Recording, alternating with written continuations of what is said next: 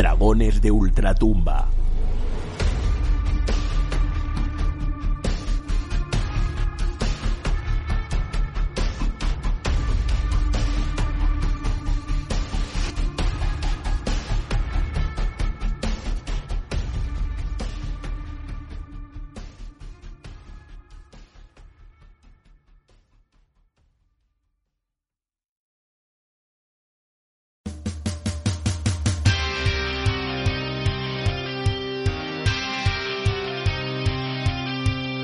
Todos, hola a todas, bienvenidos y bienvenidas a otro programa de Dragones de Ultratumba.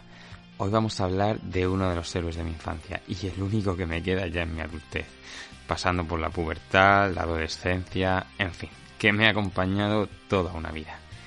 Hoy vamos a hablar, como podéis leer en el título, de Ace Ventura.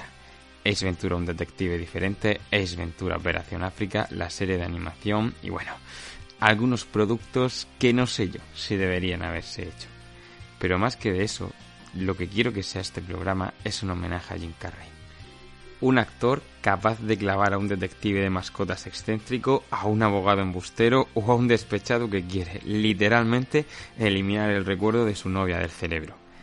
Vilipendiado casi siempre por la crítica, que solo levantaba la veda con sus trabajos dramáticos, pero amado siempre por el público Tendrá películas malas, como tiene todo el mundo, pero no creo que tenga ninguna actuación desdeñable.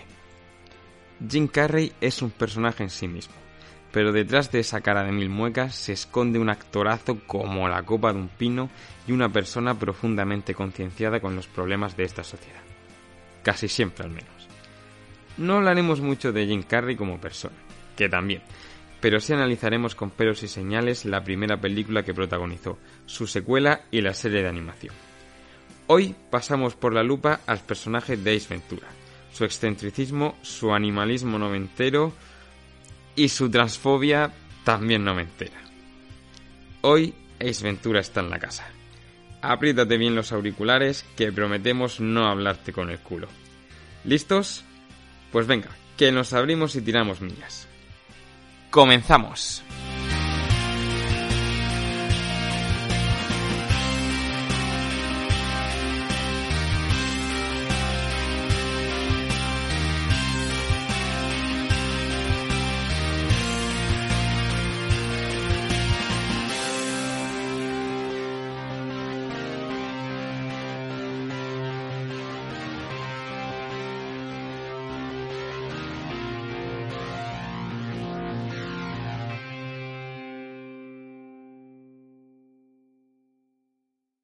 Y para hablar de Ace Ventura, de estas maravillosas películas, tengo aquí a un nuevo colaborador al que ya voy a saludar.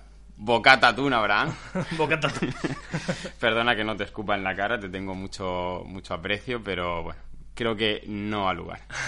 ¿Qué tal? Bienvenido a Dragones de Ultratumba. Oh, muchas gracias, muy bien. Yo tenía muchas ganas que viniese porque hemos comentado más, más, de una vez que a ver si te podías pasar para analizar, bueno, pues Ventura, mmm, en fin, cualquier película de Jim Carrey. Y yo lo primero que te quería preguntar es, ¿cómo llegáis Ventura a tu vida? ¿Cuál es el primer recuerdo que tienes de Ace Ventura? El primer recuerdo que tengo de Ace Ventura es eh, un VHS de Ace Ventura 2, Operación en África, y recuerdo verlo hasta que se gastó la cinta. Recuerdo verlo... En... Rebobinando para volver sí, sí, sí. a ver la imagen cuando salía del culo. Totalmente. Pues a mí si me preguntas, yo a Jim Carrey lo conocía por la máscara. Yo sabía que había hecho Ace Ventura, pero no ubicaba nunca eh, ese momento. Y una vez, eh, en esta época en la que se veían películas en la hora de la siesta, cuando Antena 3 no daba estas películas alemanas que, claro. que compra, pues me acuerdo que estaban dando Ace Ventura la primera, un detective diferente. Y la pillé justo en la escena que entra en el piso y se tiran todos los animales uh -huh. a por él. Y yo no sabía ni si la película era la de Ventura, pero estaba con mi primo en ese momento y dijo, hostia, Ace Ventura. Y yo, ¿cómo? ¿Ace Ventura? pues vamos a verla, ¿no? Y me la, y me la chupé enterita. Y bueno, tú eres más de la 1 o de la 2. Yo por infancia era hasta hace poco más de la 2 que de la 1. Pero ahora ya a nivel maduro, uh -huh. ya más de la 1, sinceramente. Mm, Ahora cuando entremos a analizarlas, pues ya veremos los fallos y todo uh -huh. eso, pero ¿tú dirías que son buenas películas? Yo diría que cumplen con lo que prometen. Uh -huh. Es decir, no juegan a, a ser pretenciosas, uh -huh. y dan lo que a lo que tú vas buscando risa y ellas te la dan. Te dan risa, pasa Sí. un buen rato. Aquí hemos hablado eh, alguna vez de qué es una buena película, qué es una mala película. Evidentemente, por temas de guion, dirección, interpretación, yo creo que hay criterios objetivos para decir que una película pues, sea buena. Pero si una película cumple su función, como es este caso, Claro. Pues a mí que vengan eh, eruditos cinéfilos a decirme eh, qué estás viendo, que parece que Jim Carrey tuvo que reivindicarse como buen actor haciendo drama. Claro. Cuando en Ace Ventura y en La Máscara hace un papelón. Sí, no, pero eso pasa siempre. Es como que la comedia, siempre se dice que la comedia es más difícil de hacer que el drama, pero parece ser que para funcionar y hacerte valer tienes que tirar por el drama. Como que si la comedia no se le da ese toque de seriedad que se merece. Y es realmente. muy difícil. Es complicado, muy es difícil complicado, hacer comedia. Hacer reír es de las cosas más difíciles del mundo. Sí. Bueno, pues vamos a empezar hablando de Ace Ventura, un detective diferente. Aquí se llamó así, pero el título es Ace Ventura Pet Detective, detective, Sí, sí. detective mascota. Son estas cosas que hacían en los 90 que te cambiaban el, el nombre de las películas y bueno, menos no se llamó Ace Ventura, un detective muy chungo o, o algo así. Bueno, es una película de 1994 de la productora Morgan Creek y un poco para contar cómo se llega a esta película hay que retrotraerse un par de años. Jim Carrey en esa época lo estaba petando en televisión, había hecho ya alguna película. Eh, él sale en Peggy Sue se casó. Y en esta hay una de extraterrestres que se llama Las chicas de la Tierra son fáciles. Que tienen ahí un pabellón, bueno, son, son gloria pura. Pero donde sí que lo estaba petando era en televisión, en una serie que se llamaba In Living Color. Bueno, pues Morgan Creek Productions, de la mano de James G. Robinson, quería hacer una película de comedia que fuera sencilla y directa, todas estas que, bueno, se hacían tanto en los 90. Para ello, contrataron a Jack Weinstein para que hacer el guion, pero es entonces cuando entró Tom Shadyac, que no sé si tenía algún tipo de relación con Jim Carrey, pero sí que es verdad que en los 80 ha sido actor en pequeñas películas y series, en Magnum, en Jaws, en fin. Pero él sobre todo era un cómico que escribía gags, de estos que solo le hacen gracia a, a los americanos. Sí. La cosa es que él iba a entrar solo de guionista, pero al reescribir el guion que ya tenía Robinson, este señor de Morgan Creek Production, acabó de director. Y entonces, una vez ya tenían al director en la silla, había que buscar al protagonista. El primero en el que se pensó fue Rick Moranis, que era, eh, bueno, es este señor de, mm, de Spaceball, de... Por esta época estaba metido en los Picapiedra.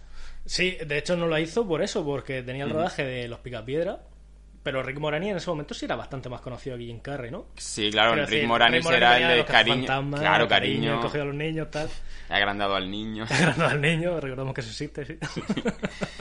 Y bueno, tras la de- negativa de Rick Moranis, se pensó en Jude Nelson, en Alan Rickman, que eso, eso hubiera sido digno de verse, y se pensó en Whoopi Goldberg, porque querían cambiarle el sexo a Ice Ventura y que fuese una detective. Pero entonces apareció Jim Carrey, que como, como hemos dicho, en esa época lo estaba petando en In Living Color. Y una vez el guion ya estaba hecho, pero en Estados Unidos tienen una especie de regla que si alguien escribe más de un 30% del guion, automáticamente lo acreditan también como guionista. Y Jim Carrey en esta película sale acreditado como guionista porque fue tanto lo que le dejaron improvisar que acabó también siendo partícipe del guion. Jim Carrey cuando se enfrentó al personaje le hizo algunos, algunos cambios para adaptarlo a su manera de... Ya no de interpretar, porque aquí su, su experiencia como actor era muy poca, aquí sería más un cruz y raya de José Mota bien. Sí, sí, sí. Mm. Y él dijo que el personaje tenía que ser rock and roll, y que el 007 de los detectives de mascotas y que supongo que tenía que ser también ridículo. Finalmente, el guion fue de la mano de Selleck, como hemos dicho, Jack Bernstein, que también metió una mano por ahí, y Jim Carrey. La dirección, como hemos dicho también, corrió a cargo de Tom que bueno, aparte de Ace Ventura, también ha colaborado con Jim Carrey en Mentiroso Compulsivo, en Como Dios, y este tío tiene una carrera medianamente buena, medianamente, Sí. porque es el director de también del Profesor Chiflado, de Patch Adams, eh, de La Sombra de la Libélula, también de la secuela de Como Dios. Sí. ¿Tú te has fijado eh, que las secuelas de películas de Jim Carrey, sin Jim Carrey, no funciona ninguna? No, pero no funcionan y además es que en ningún sentido. Quiero decir, no son buenas películas. La Máscara 2, pues, bueno, No, La Máscara 2. El Ventura 3, que luego llegaremos. Mm, tampoco. Sigo, sigo como Dios. Y fíjate, sigo como yo, sí que me parece a mí una cosa muy loca porque el, el protagonista es Steve Carrell, que es muy máquina. Pero aún así, La película no hay por dónde cogerla. Pero claro, y fíjate que en esa película repetían el director, repetía el guionista, que era Steve Decker, que luego fue el director de, de Ventura 2. Repetía Morgan Freeman, repetía Steve Carell, era una secuela pero con Evan. De hecho, el título original de Como Dios es Bruce Helmity. Y esa secuela se llama Evan Helmity, porque seguía a Evan Baxter. Pero sí, todos hemos dicho que sin Jim Carrey es que no... Claro, eh, eh, la piedra angular del problema ese Es Jim que Carrey. hay pocas películas en las que salga Jim Carrey que no soporte él el peso de toda la película. Claro. Muy pocas. Sí, sí, totalmente de acuerdo. Y bueno, en cuanto al reparto de Ace Ventura, tenemos a Jim Carrey, que, que no necesita presentación, que vamos, que vamos a decir aquí de Jim Carrey. Solo que en esta época él estaba en la cresta de la ola. Hizo Ace Ventura, hizo La Máscara, hizo Los Tontos Muy Tontos. Sí. Todavía a día de hoy hay gente que considera que esas son las tres mejores películas de Jim Carrey. Claro, pero este fue el comienzo, ¿eh? Ventura Sí. realmente. Aquí- Porque él venía de eso, de Libre in Color, de televisión, el stand-up comedy típico, que, que además se nota mucho en esta película cómo adapta todo ese conocimiento. Y bueno, Jim Carrey, que en esta época tuvo unos cuantos años, después de esta, al año siguiente, eh, salió en Batman Forever, que Ujú. pesa quien pesa la película, lo petó. Sí. Eh, 2, luego llegaría un loco a domicilio y luego ya empezaría a meterse en el drama con Mentiroso Compulsivo. Tenemos también como a la chica de la película a Courtney Cox, que aquí hace de Melissa Robinson. Courtney Cox que es está de Friends. Sí, pero en ese momento todavía no. O sea, No, no. en ese momento. Creo que no había hecho ni Scream todavía. No, no, que va, que va. Claro, claro, Scream, Scream vino después. ¿Te puedes creer que no he visto Friends? Sé que es la de Friends porque tengo un poco de cultura general y sé que existe una serie que se llama Friends, pero nunca he visto Friends. Eh, está muy bien, está muy bien. Luego tenemos a Sin Yang como Luis Saigon barra Ray Finkel. que bueno, esta es eh, la chica de Blade Runner. Es la secretaria esta, sale en Blade Runner y en Blade Runner 2049. Así por seguir un poco con el reparto, ¿tú quieres comentar algo más de Sin John? Es que más allá mucha carrera no, No, porque no no, tiene. destaca mucho más aparte de lo de Blade Runner y demás. Tenemos también a Reynolds Chin, que es Bustock, que es este señor, es como yo lo llamo, el hacker animalista. Sí. Que bueno, ha salido en capítulos de Ley Orden, de La Sombra Sospecha. En fin, estos actores ya han hecho muy, muy poquita cosa. A Dan Marino como Dan Marino, este jugador de fútbol americano. Luego tenemos a John Capodis y a Tom Locke, que este tío es un rapero, como Aguado y Emilio, respectivamente, que son estos dos policías que luego, junto con Bustock, salían también en la serie de dibujos. Y bueno, eh, hay que decir también que en Tom Locke este hace una canción para la película, que no sale al final de los créditos, eh, Sí. Ice is in the House, Sí. que sale en los créditos los introduce Ventura diciendo dale caña al público, a toda esa Sí. gente o, o algo así. Y bueno, también quiero destacar a, a Liz Drummond como la señora Finker, que es la bibliotecaria de, de los cazafantasmas. ¿Tú quieres mencionar a alguien más del Al- a, a su casero, tío, que es el, el abuelo de Tuco Salamanca en Breaking Bad. Ahí está, el señor de la silla de ruedas. Claro que el casero solo sale en la escena de... Al principio, cuando le pide el dinero. Bueno, yo también quería destacar un poco de la banda sonora, porque tenemos aquí la canción Hammer Smash Face de Cannibal Corpse, que es un grupo es muy amigo de, de Jim Carrey. Tenemos también a Line Up de Aerosmith, a los que nos gusta un poco el heavy metal, nos gusta destacar esto. Eh, la de Ash in the House de Tom Locke, que ya hemos dicho. Y bueno, la canción está conocidísima de Solomon Linda, que es la de The Lion Sleep Tonight. Una nana para dormir que se ha convertido en una canción para follar Sí, sí, sí, totalmente. que la ponen todas las películas para eso.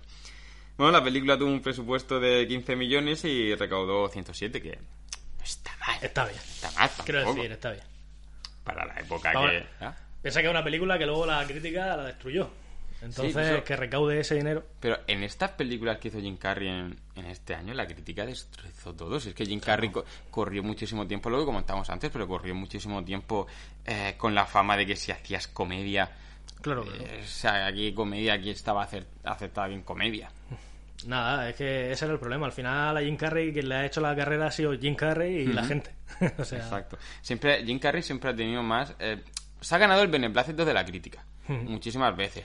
Pero el beneplácito del público pocas veces no se lo ha ganado. Claro. Tú ahora mismo si tendrías que decir una película de Jim Pero es que el Carrey. que él no- beneplácito- que- espérate, una Sí. película de Jim Carrey en la que él no esté bien. en la que él Él, personalmente él- no esté bien, él no esté bien. es complicado. Claro, a ver, las películas, pues, mm, luego a domicilio. El tiene loco a que- domicilio, claro, es como la primera que se te viene a la cabeza. Claro, eh, mm, Dickie Jane, también. Incluso Di que sí, un tampoco son Sí. estas películas, pero una película de Jim Carrey en la que tú, en la que Jim Carrey no esté bien. No, no, es difícil. Porque Mm, él al final es lo que dice, el beneplácito de la, de la crítica se lo ha ganado, pero se lo ha ganado a pulso. Ujú. Porque, pero eso también me molesta, tío, que se lo ha tenido que ganar demostrando y demostrando que es buen actor. Hmm. Cuando ya en sus primeras películas como esta, la crítica, no la crítica, sino ya el público dijo, escúchame, este señor me hace gracia. O sea, que Claro. tiene. Y que al fin y al cabo la, la desventura, sobre todo a raíz de la 1, es una película de culto. Claro. Dentro de, eh, a ver, yo qué sé, no es tampoco Blade Runner, que lo hemos claro. mencionado antes, pero es una película que tiene su público, ya los que son fans de Ace Ventura, o bueno, o, o de Jim Carrey, claro. pues es que es lo que decía antes, es que no, no se me viene a la cabeza una película donde él esté mal. No, la verdad que no. Tiene películas malas, como tiene todo, el- todo el mundo. Vale, claro. pero- interpretaciones más fuertes, más flojas, pero bueno. Bueno, pues vamos a ir con el resumen de la película. La película nos cuenta cómo es Ventura, un detective que se encarga de encontrar mascotas desaparecidas, que por lo visto en Estados Unidos es una profesión con muchas salidas, con un tupé a lo Elvis Presley, pantalones a rayas y camisetas hawaianas, excéntricos, hablaculos, animalista dudoso, tiene que encontrar a la mascota del equipo de fútbol Miami Dolphins, un delfín con nombre de gorila albino, copo de nieve. Para ello, y contando con la única pista de un pequeño diamante perdido en la escena del crimen, perteneciente al anillo que llevaron los miembros del equipo en la temporada 84, es Ventura acosará a millonarios, coleccionistas de peces, a los propios miembros del equipo de la temporada 84, fingirá estar más loco de lo que en realidad está para internarse en un psiquiátrico y de camino tendrá tiempo de visitar un pueblo de la América bucólica y resolver un crimen humano. Finalmente, se descubrirá que el secuestrador de Copo de Nieve no es otro que Ray Finkel, un miembro del equipo de la temporada 84, dado por muerto, pero que se ha operado para hacerse pasar por una mujer, la teniente Lois Igor, y que quería vengarse de otro miembro del equipo, Dan Marino, el de verdad, porque 10 años atrás, en un golpe de castigo, le colocó el balón con las cuerdas hacia adentro, falló la patada y los Miami Dolphins perdieron la final de la Super Bowl. Así de pronto, el argumento dices tú, aquí hay más de una cosa loca. Sí, sí, sí. Pero luego sí que es verdad que en pantalla funciona, funciona muy bien. En pantalla funciona increíblemente bien. Hay a lo mejor algo que ha envejecido un poco mal si lo miramos con los ojos de ahora, pero bueno, yo tengo una teoría sobre eso porque para mí en Ray Finkel no es un transexual. Claro. Es que hay... Ahí, ahí llegamos a eso y lo, com- y lo comentamos Esta, en profundidad. aquí- esta es la chicha. Yo creo que eh, mi opinión la voy a decir ahora y luego la, di tú la tuya, si quieres luego lo vamos desarrollando más. Pero para mí, Ray Finkel no es un transexual, pero Ace Ventura sí es transfobo. Esa es la Al- cosa. algo así. Esa es la cosa. Eh, no, él no es un transexual porque él se cambia de sexo porque eh, tiene esa, esa corriente vengativa de Claro. tal y de suplantación de identidad más que no es una transexualidad o, o una forma Él de no es una él no es un hombre, Claro. él no es una mujer en un cuerpo de hombre. Efectivamente. Es simplemente que lo ha hecho porque quiere tiene un plan y es un pasito Exacto. más en su plan. Exacto. Pero el problema es los chistes, las cositas, Claro, las bromas, claro, ya sí. Bueno, pues vamos a pasar ya si quieres a los momentos destacados. Yo es que empezaría por el principio, directamente, la presentación que nos hacen de Ace Ventura reventando el paquete. A mí me chocó cuando, pues yo te he dicho, la película no la vi empezada, pero cuando la vi empezada me sorprendió que Ace Ventura no fuera con el, con el atuendo clásico. Pero vamos, la escena llegando con el paquete, dando volteretas, la escena que lo para delante de las puertas del ascensor hasta que lo revienta. Me parece una presentación muy buena de personaje y ya nos deja ver ese punto excéntrico que tiene. Sí. De hecho, mm, toda esa escena eh, es una maravilla. Pues, si te fijas, ya se le nota que debajo de la camisa tiene el perro de peluche, porque va a dar el cambiazo a este señor que entendemos que es el ex marido de, Sí. de la otra que, que le ha quitado el perro. Cuando se presenta con el paquete, dice, suena roto, dice, es muy posible, pero seguro que era algo muy bonito.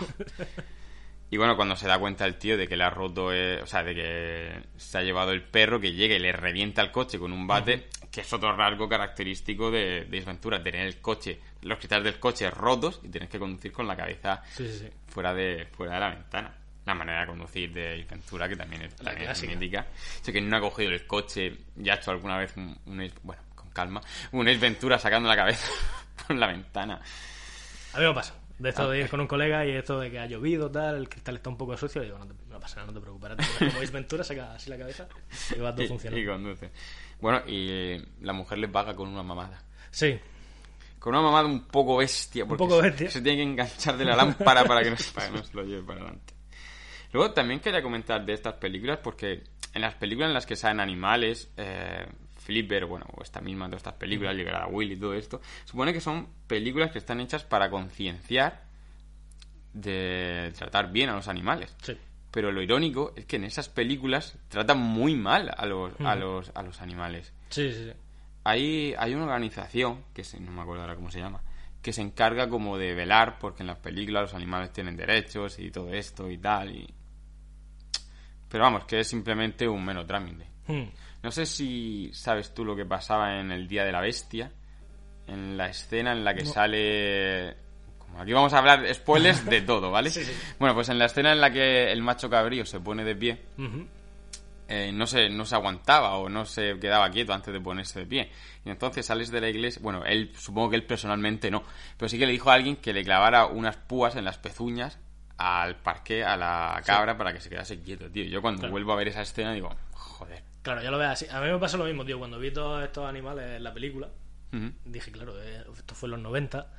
No sé cómo estaría el tema de protección de animales en aquella época. Pero aquí se hace uso de animales reales. Claro. Y bueno, Es que, aparte de eso, eh, Ace Ventura se presenta como un animalista y protector de los animales, pero si te paras, claro, es que esto no lo puedes analizar fríamente. Pero si lo analizas fríamente fuera de esa película, es un señor que vive en su piso con en cautividad, con animales salvajes que viven en la taza del váter, que estarían mucho mejor viviendo en su hábitat, ¿vale? que lo tienes claro. que presentar como amante de los animales y Sí. le pones el piso lleno de animales, pero sí, pero esa, eso es un, un debate que se da mucho ahora y creo que en Estados Unidos también, ahora con el tema de... Porque allí la permi- hay un, mucho permiso en, en cuanto a tener animales exóticos y cosas así. Y es como, no, pero si aquí están bien. Ya, bueno, pero es que si te gustan tanto estarían mejor en su hábitat natural. claro. ¿sabes? Pero no sé, supongo que algo de la cultura estadounidense en cuanto a si me lo puedo permitir, lo puedo tener. Por eso yo creo que eh, Ace Ventura es un animalista mal. Porque si te fijas luego cuando va a, a ver qué ha pasado con el delfín, el, el que se han llevado, el Roger Podacter, este señor que tiene un nombre guapísimo, Sí. dice, eh, seguro que han sido los animalistas, siempre está dando por culo con sus pancartas y todo. Entonces, eh, que Ace Ventura vaya, que se presenta como animalista, amante de los animales, todo eso, que vaya a rescatar a un delfín para que ese delfín vaya a pasar toda su vida viviendo en un tanque. Pero es lo que hace, es a lo que se dedica realmente. No se dedica a liberar animales. Él No, simplemente no. busca animales que han desaparecido, que tienen un propietario y se lo devuelve a su propietario, ¿no? Eso es lo que hemos dicho, el animalista claro, claro, claro, es. Me gusta también la escena eh, porque eh, Jim Carrey en esta película, o sea, perdón, Ace Ventura en esta película, aparte de intentar encontrar el delfín copo de nieve, está buscando una paloma, una paloma desaparecida. Y si tú te acuerdas de la serie de animación, la paloma esa era el hilo conductor de, de la intro. Ace Ventura iba siempre detrás de esa paloma que ya sacaron de esta propia película. Eh, bueno, ¿y qué te parece la escena en la que tiene que llegar a su apartamento? Eh, Con la palmera. muy, muy divertida, tío. O sea, no- es, una, es una que yo no recordaba, pero dije, hostia, está muy bien ejecutada. Hmm. En plan, llega, arranca la palmera, pasa por delante. Y Tiene luego una- tiene una hoja. la palmera en el suelo y ves que hay un montonazo de palmeras. El señor haciendo todos los días el mismo ritual para Total, entrar. me hizo bastante gracia. Y luego ya cuando entra, cada vez que viene el casero. Me encanta lo de Ventura, sí, Satán. sí. Bueno, pues cuando ya llaman a, a Ventura para que vaya a investigar un poco lo que ha pasado, hay una escena que luego se repetirá también en la segunda, que es su manera de comer pipas. Que es que no come pipas, las, masti- No, no, no, las mastica y como. Sí, sí, sí, sí. Eh, en este libro que escribió Jim Carrey hace poco, tú lo conoces, el de Recuerdos y Desinformación. Bueno, pues ahí, ahí habla un poco de, de cómo fue su depresión, pero luego, luego aparecen extraterrestres y todo, una cosa muy loca. Pues hay un momento en el que hablan cuando a Jim Carrey en la época le ofrecían menos papeles y le dicen que tiene que hacer algo con animales. Y fue cuando hizo esta de los pingüinos del señor Popper. Ah, sí. Sí. Bueno, pues le dijeron que tenía que hacer una película con animales porque a la gente lo que le gustó de Ace Ventura fueron los animales. Y Jim Carrey dijo, yo creo que a la gente lo que le gustó de Ace Ventura fue el personaje. Y sus representantes y el manager, no, no, no, no, no Jim, fueron, fueron los animales. Y por eso lo obligaron a hacer luego lo... lo- bueno, lo obligaron a hacer lo- los pingüinos del señor Popper. Y claro, una de las razones de recuperar a Copo de Nieve, que luego hablaremos del plan maestro aquí de, de Ray Finkel, es porque tiene que actuar en la final de la Super Bowl. Pero en la final de la Super Bowl, en esta época, no empezaron a actuar ya Madonna, mm, los Rolling Stones, los Kiss y toda esta gente, o es que ahora solo En esta época solo actuaban delfines. No lo sé. Y no sacaban trailers de películas. Era otra época. Era otra época. Yo creo que sí, que en aquella época ya tendríamos actuaciones y toda la pesca. Lo que pasa es que al ser la final de los Miami Dolphins meterían ahí un poquito de, eh. su mascota. Yo no tengo ni puñetera. Si me preguntas, yo voy a suponer que los Miami Dolphins existen. Sí, sí, existen. Existen, Existen, existen. y. Y son- la mascota es un. Creo que sí. Bueno, no sé si hoy en día. Claro, está todavía siendo- copito de nieve. Pero sí, que sí, lo, va- lo, y- van, lo van pasándose el testigo, como las vacas del Grand Prix, que, Claro. tenía- que tenían dos y cada vez le cambiaban, le cambiaban el nombre. Bueno, me mola también mucho cuando llega a la comisaría, porque es cuando conocemos a Aguado, a la teniente Lois Seigon, y aquí me di cuenta que el actor de doblaje de Aguado era el que dobla también a Dumbledore, que ha hecho también muchísimas películas. Y hablando del doblaje, a mí esta película me gusta, me gusta mucho, pero me cuesta verla porque el actor de doblaje de, Ace de, bueno, de Jim Carrey no es el habitual, no es Luis Posada. Sí. Aquí es José Luis Gil, que también hace un gran trabajo. Sí. Vamos, no vamos a reivindicar ahora a José Luis Gil como actor de doblaje, porque creo que no hace falta. No. Pero sí que es verdad que como estamos, luego nos acostumbramos tanto a la voz de Luis Posada como Jim Carrey, aquí Sí, al final te, suena, chirría. te suena raro. No chirría un lo poco. Mm. Y bueno, siguiendo todas estas pistas, porque de momento lo único que tiene es el diamante este que ha encontrado, es cuando va al Pad Heavy, Donde está el Pad Heavy, donde están tocando Caníbal Corse, que son Caníbal Corse de, Sí, sí, sí, sí. de verdad, que es donde se encuentra con Busto, que es este señor, como he dicho antes, es un hacker animalista que, que nada, que le preguntas, no sé si algo que de camiones, no sé qué, o no sé qué historia, pero aquí me gusta mucho por el concepto ese tan loco de un friki animalista que vive en la puerta de los aseos, una especie de, de habitación secreta, Sí, que hay un pajeo donde está tocando Caníbal Corse. Yo imagino al guionista que llega con eso y dice, mira, vamos a hacer una película donde pase esto. Pero bueno, antes, antes, como hemos dicho, parece en los 90, así que valía todo. Sí. Bueno, también me gusta mucho la escena de la fiesta del, del millonario este, que es como su primer sospechoso, sobre todo cuando se va a investigar, que suena, Es muy gracioso eso. Esa parte es muy graciosa. Yo la verdad que, joder. Suena la, la música de Misión Imposible, Ujú. tío, y, y, me, y me encanta pues, la gilipollez es esta que hace que... Se, La, la mímica que hace. Sí, sí, la es que mímica. es muy divertida. Cuando Exacto. coge y salta la valla y se pone así a caminar y hace como que se cae y no tiene necesidad de pasar por la valla. Y luego Ningún- vuelve a pasar para... Claro, vuelve a pasar porque era un camino normal y hace como que va escalando por la no sé Hace, es verdad, hace como que va escalando por la, por la pared para abrir la puerta, así como estrenándose con un que no sé Todo esto con la música de Misión Imposible. Claro, y muy bien hilada la música de Misión Imposible que Mm. entra bien.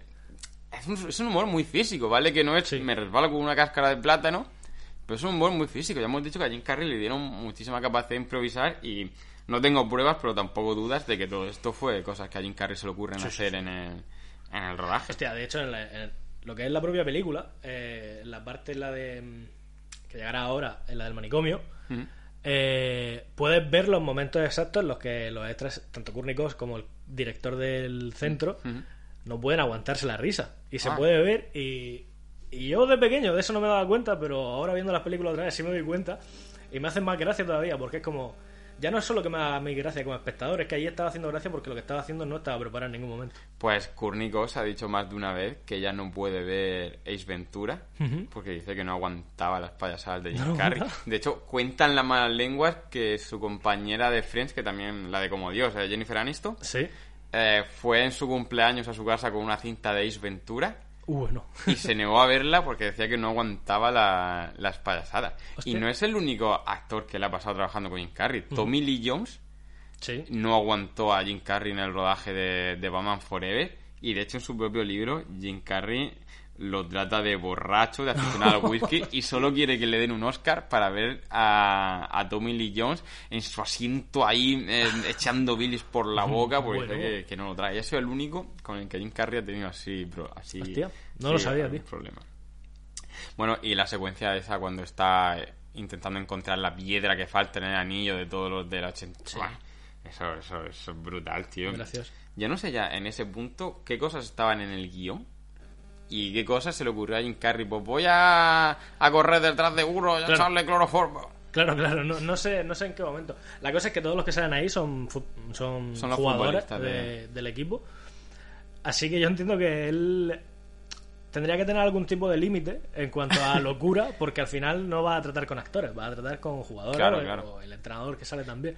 Entonces, bueno, pues se prestaron a hacer esto porque Sí. eh, hay uno que no sé si será gay, de verdad, pero el momento en el que Jim Carrey empieza a mirarle, no está mirando las bichas, está mirando el anillo Claro, mientras, claro. mientras está mirando. Y el otro sale ahí como...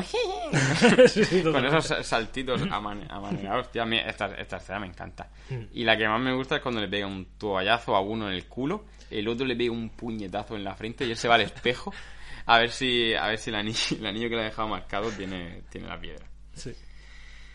Bueno, eh, eh, no lo hemos comentado, pero más de una vez Ace Ventura hace eso de, como ya vemos estos momentos de Sherlock Holmes, de ver a una persona y solo con echarle un vistazo cinco segundos ya sabe, eh, yo qué sé, si eres más de Marvel que de DC, si te gusta más la cerveza artesanal o la industrial. Me encantan esos, esos momentos que lo hace porque eso está sacado totalmente de Sherlock, de Sherlock Holmes. Sí, eh, eh, bueno, la premisa de este guion eh, fue hacer una parodia de Sherlock Holmes y luego le metieron lo de detective de mascotas por un, por un sketch que vieron en un late night de David Letterman.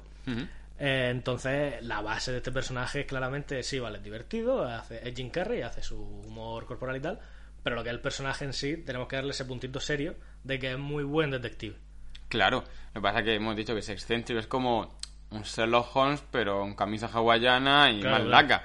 Totalmente. Pero la manera de actuar, de, de hecho, tiene muchísimas cosas de Sherlock Holmes, porque es muy, Sherlock Holmes es muy excéntrico también, es su, su manera inglés, Claro. de, de- Claro, no su manera decimonónica inglés, Sí, sí, sí. pero, pero también, también es, muy, es muy excéntrico. Y bueno, y ya no se encarga tampoco de, de encontrar mascotas. Pero sin embargo, aunque sea detective de mascotas, aquí lo vemos también cuando Ace Ventura se tiene que meter a resolver un crimen humano. Lo hace y es mejor detective que, que, to- que todos, todos los, los que están ahí. Sí. De hecho, esa escena es brutal porque lo ves como todos, lo, sobre todo Aguado, lo desprestigian un poco porque es detective mascotas, pues luego, vamos, se folla a todos los detectives. Yo esa es ahí. sin duda una de mis escenas favoritas, porque es como, mira, soy tonto, me gusta hacer el tonto, soy, bueno, no tonto, sino un poco inconsciente y tal, pero a la vez os voy a ganar muy fuerte en vuestro propio terreno. De hecho, y esa es también la escena en la que Melissa Robinson, el personaje de Courtney Cox, se da cuenta de que ha contratado a alguien que, que de verdad vale la pena, porque hasta ese momento recordemos que llega a decir, dice, contratarle ha sido el mayor error de mi vida. Ujú. Y aquí ya ve que, bueno, pues que lo que hemos dicho, que Ventura es muy buen detective. Sí. Y si te fijas, hay un plano que le sacan a, a la teniente Lois Saygor cuando va diciendo que a Roger Podacter no se suicidó, lo asesinaron. Le sacan un plano ahí que tú la primera vez que ves la película, incluso las tres o cuatro veces más que la veas de pequeño, no te vas a dar cuenta. Mm. Claro. Que a mí de pequeño también me costaba entender. Claro, a mí nadie me había dicho lo que era un transexual. Entonces Claro, me claro. costaba entender que, que alguien que tiene pinta de hombre en realidad pues, pues, eh, fuese una mujer. Bueno, él también cuando llega luego a investigar a la casa de Ray Finkel, que en ese vuelo lo, lo odian todos, en plan, Ray Finkel eh, muérete, no sé qué. Sí, sí, sí.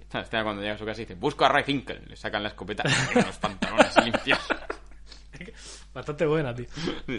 Mola mucho. Que luego la madre tiene una cara de loca, bueno, con los ojos, eso, hemos dicho Sí. que es Matrix, que salió Sí, sí. cazafantasmas. Pero bueno, cuando entra luego en su habitación, que tiene todo lleno de cuerdas fuera, muerta, ¿no? Es una frase que he dicho mucho con mis amigos. Estamos jugando al fútbol y me ponían el balón para hacer una falta y digo, ¡las cuerdas hacia afuera!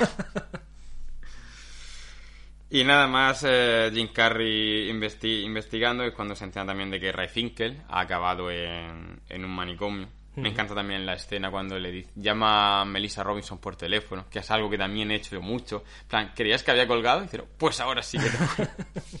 que Ace Ventura tiene toda esta cantidad de cosas. A mí me ha dejado muchos tics y Sí. muchas frases que yo le he dicho a mis amigos, que le he dicho a mi familia. Y siempre que veía una película de Ace Ventura me tiraba al día siguiente en el colegio esto es un problema como porque tú y yo pertenecemos a una generación que muy probablemente ha crecido con las películas de Jim Carrey Ujú. y ahora nuestro humor, bueno, se ha adaptado a los tiempos en los que vivimos, pero la base profunda de este humor es Jim Carrey. Sí. Y esto es una cosa que yo el otro día viendo estas películas dije, joder, hermano, sí que, literalmente son las gilipolleces que hago yo. Vale, pero- Sí, las frases que hace, yo me acuerdo de cuando decía. Bueno, y que se han quedado para la cultura popular. Porque no sé si has visto el vídeo, ahora Jim Carrey tiene el personaje de Joe Biden en Saturday Night Light. Y entonces, en el, sketch de- del sábado después de que ganase las elecciones, imita, ¿no, ¿no has visto el vídeo? No, tío. Pues imita a Joe Biden imitando a Ace Ventura. Buah. Que dice lo de eh, Sometimes in the life there are people who are winners and others who are losers. He is a loser. Que aquí lo dijeron mantale o pringao. Pero bueno, que hace los mismos gestos con la boca, con la cara y todo, y el público se vino abajo. O sea que Jim Carrey, que Ace Ventura ha calado muchísimo. Sí, sí, sí. Bueno, pues siguiendo avanzando con la película, tú si tienes que comentar algo, me pegas esto y seguimos. Si no, yo voy para adelante. Me encanta también el secuestro de Dan Marino, porque está como rodando un anuncio de guantes y lo, se lo tienen que llevar unos extras Sí, que iban... sí. lo tienen que llevar unos extras que iban, eso, vestidos de futbolista. Pero aquí para secuestrarlo se lo llevan de verdad. Claro, se la llevan de verdad y en plan, corten, corten, corten. Corten, corten, ¡ah! Corriendo. Que es cuando Ace Ventura les persigue, le disparan y pala la, vara- la bala con la boca. Con los dientes, que eso también otro de las, de las señales de identidad de, de Ace Ventura. El otro día vi un... Bueno, buscando información sobre esta peli, preparando el podcast, vi un... No sé si era... A mí no me acuerdo si era un vídeo o un artículo, pero bueno, donde decían que esta escena era todo falsa. Ace Ventura no paraba la bala con la boca y la tenía escondida dentro de los dientes, entonces se veía la foto de aguantando la bala dentro de los dientes luego abriendo la boca para tenerla. Y es como, joder, ¿me estás diciendo que Jim Carrey no para una bala con los dientes? Increíble, ¿Qué- qué- ¿eh? Madre, madre ¿Cómo mía. se ve en el mundo abajo? Es verdad. Y bueno, aquí ya han secuestrado a Dan Marino, la policía ya como que tienen que intervenir. Ace Ventura va a hablar con Lois Haygor de Ray Finkel. Y me encanta porque Lois Haygor le dice, voy a mear. Y cuando entra en el aseo se oye como mea y se oye un zurrir del mea que tú, que tú dices, es una vagina, no sé si lo puede estar produciendo. Claro, claro. No, la Hmm. peli te va dando todo el rato pequeños detalles. O sea, ahí eh, creo que la primera vez que sale en pantalla, cuando están en su despacho, hay una manzana con un plátano, dos manzanas con un plátano en medio. Hostia. Cosas así. Qué guay. Es como que te dan. Cuando. En esa escena, justo cuando ya sale del baño, que empiezan a liarse, le dicen. ¿Llevas la pistola en el bolsillo? Me estás Es que- clavando la claro, pistola. Claro, algo así, ¿no? y es como. Lo mismo si te está clavando algo. Sí, sí, te- eso te- pero claro, son pistas que no te das cuenta hasta que ya... Claro, claro. Porque, claro, yo... Y de esto del zurrir del meal me da cuenta esta última vez que la había visto, que se empieza a oír un chorro ahí como si fuera una manguera y tú dices, eso me parece a mí que... y bueno, es cuando ya Ace Ventura se hace pasar por loco, bueno, más loco, para internarse en el psiquiátrico. Y bueno, a ver, toda la película está hecha para que Jim Carrey se luzca. Hmm. Pero esta escena, o sea, esta escena es lucimiento total de absoluto. Jim Carrey, toma la te dejamos esta cámara, te dejamos este técnico de sonido, te van a ir siguiendo haciendo el, el pariolo, el pariolo por ahí. Y sobre todo, cómo lo hace el humor físico que tiene, porque recrea la jugada a cámara lenta, pero antes rebobina. Claro, es que es muy gracioso, tío. que- Que podemos explicarlo aquí, pero es que, es que hay que verlo. Cómo hace que una especie de jugada se choca con el médico Claro, es- sin balón, haciendo como que Claro, recibe, claro. que recibe un balón. Y luego reinvirtiendo toda esa jugada como adelantando Tenet o algo así, ¿sabes? que lo ve todo a, ima- a imagen inversa. Bueno, y cuando ya se cuela en el almacén este, que encuentra casualidad la, casa, la caja Sí. de Ray Finkel, pero bueno, te lo crees. te lo crees. A Esta película no le puedes pedir No, no. tampoco. Me encanta cuando pisa todo el plástico burbuja porque Buah, es que, es que- No sé, todo el rato son gags. Sobre todo la parte del manicomio es, sin duda, Hmm. la mejor para mí. La, mi parte favorita de la película. Porque, tío, es que es muy gracioso y tengo muchos recuerdos de eso. Y me hace mucha, mucha gracia todo lo que hace. Todo el humor que hace. Y eso de. Volviéndola a ver estos días, no me acordaba de lo del papel de burbuja. Y cuando lo vi entrar y vi el papel de burbuja en el suelo, automáticamente pensé, va a hacer alguna tontería y me va a hacer gracia porque soy tonto. y efectivamente, no defraudo, no defraudo en ningún momento. Y luego cuando creen que van a entrar en esa habitación de tal que se intenta meter dentro de la caja. Pero bueno, eh. Pero ¿cómo bueno, y te fijas, en esa caja encuentra los guantes, que eran los mismos que, anun- que anunciaba, Sí. que anunciaba Dan Marino. Y es cuando encuentra este recorte de periódico, pues ponernos un poco más serios, volviendo a la trama. Cuando encuentra este recorte de periódico donde dice que Lois Sego era un, un autoestopista que está desaparecida y nunca encontraron su cuerpo. Y él dice, ¿cómo va a ser eso posible si es la teniente de no sé qué? Entonces cuando llega a su piso y se da cuenta que tiene que haber una conexión entre Ray Finkel y, y Lois Seigo.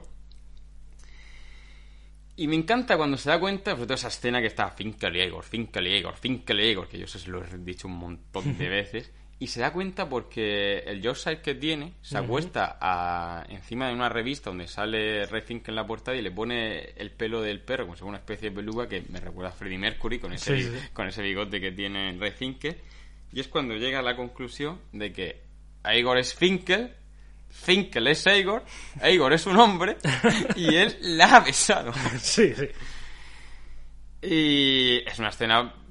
Bueno, vamos a decir lo que pasa y luego comentamos desde el punto de vista ético un poco Sí. esta escena. Aquí, cuando se da cuenta de lo que él cree que ha besado a un hombre todo el rato. Sí. De hecho, luego piensa que lleva una peluca, que no tiene tetas y que tiene que tener eh, picha. O sea que Sí. Ace Ventura no piensa en ningún momento que se ha operado. Bueno, quema la ropa, se mete en la bañera desnudo como a sí. purificarse, se echa todo el tubo de pasta de dientes en la boca. Entonces ya te pregunto, ¿te parece una escena transfoba? Claro, aquí es lo que. A ver, sí. sí.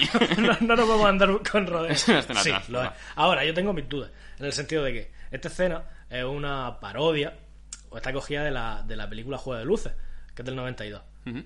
Y bueno, no.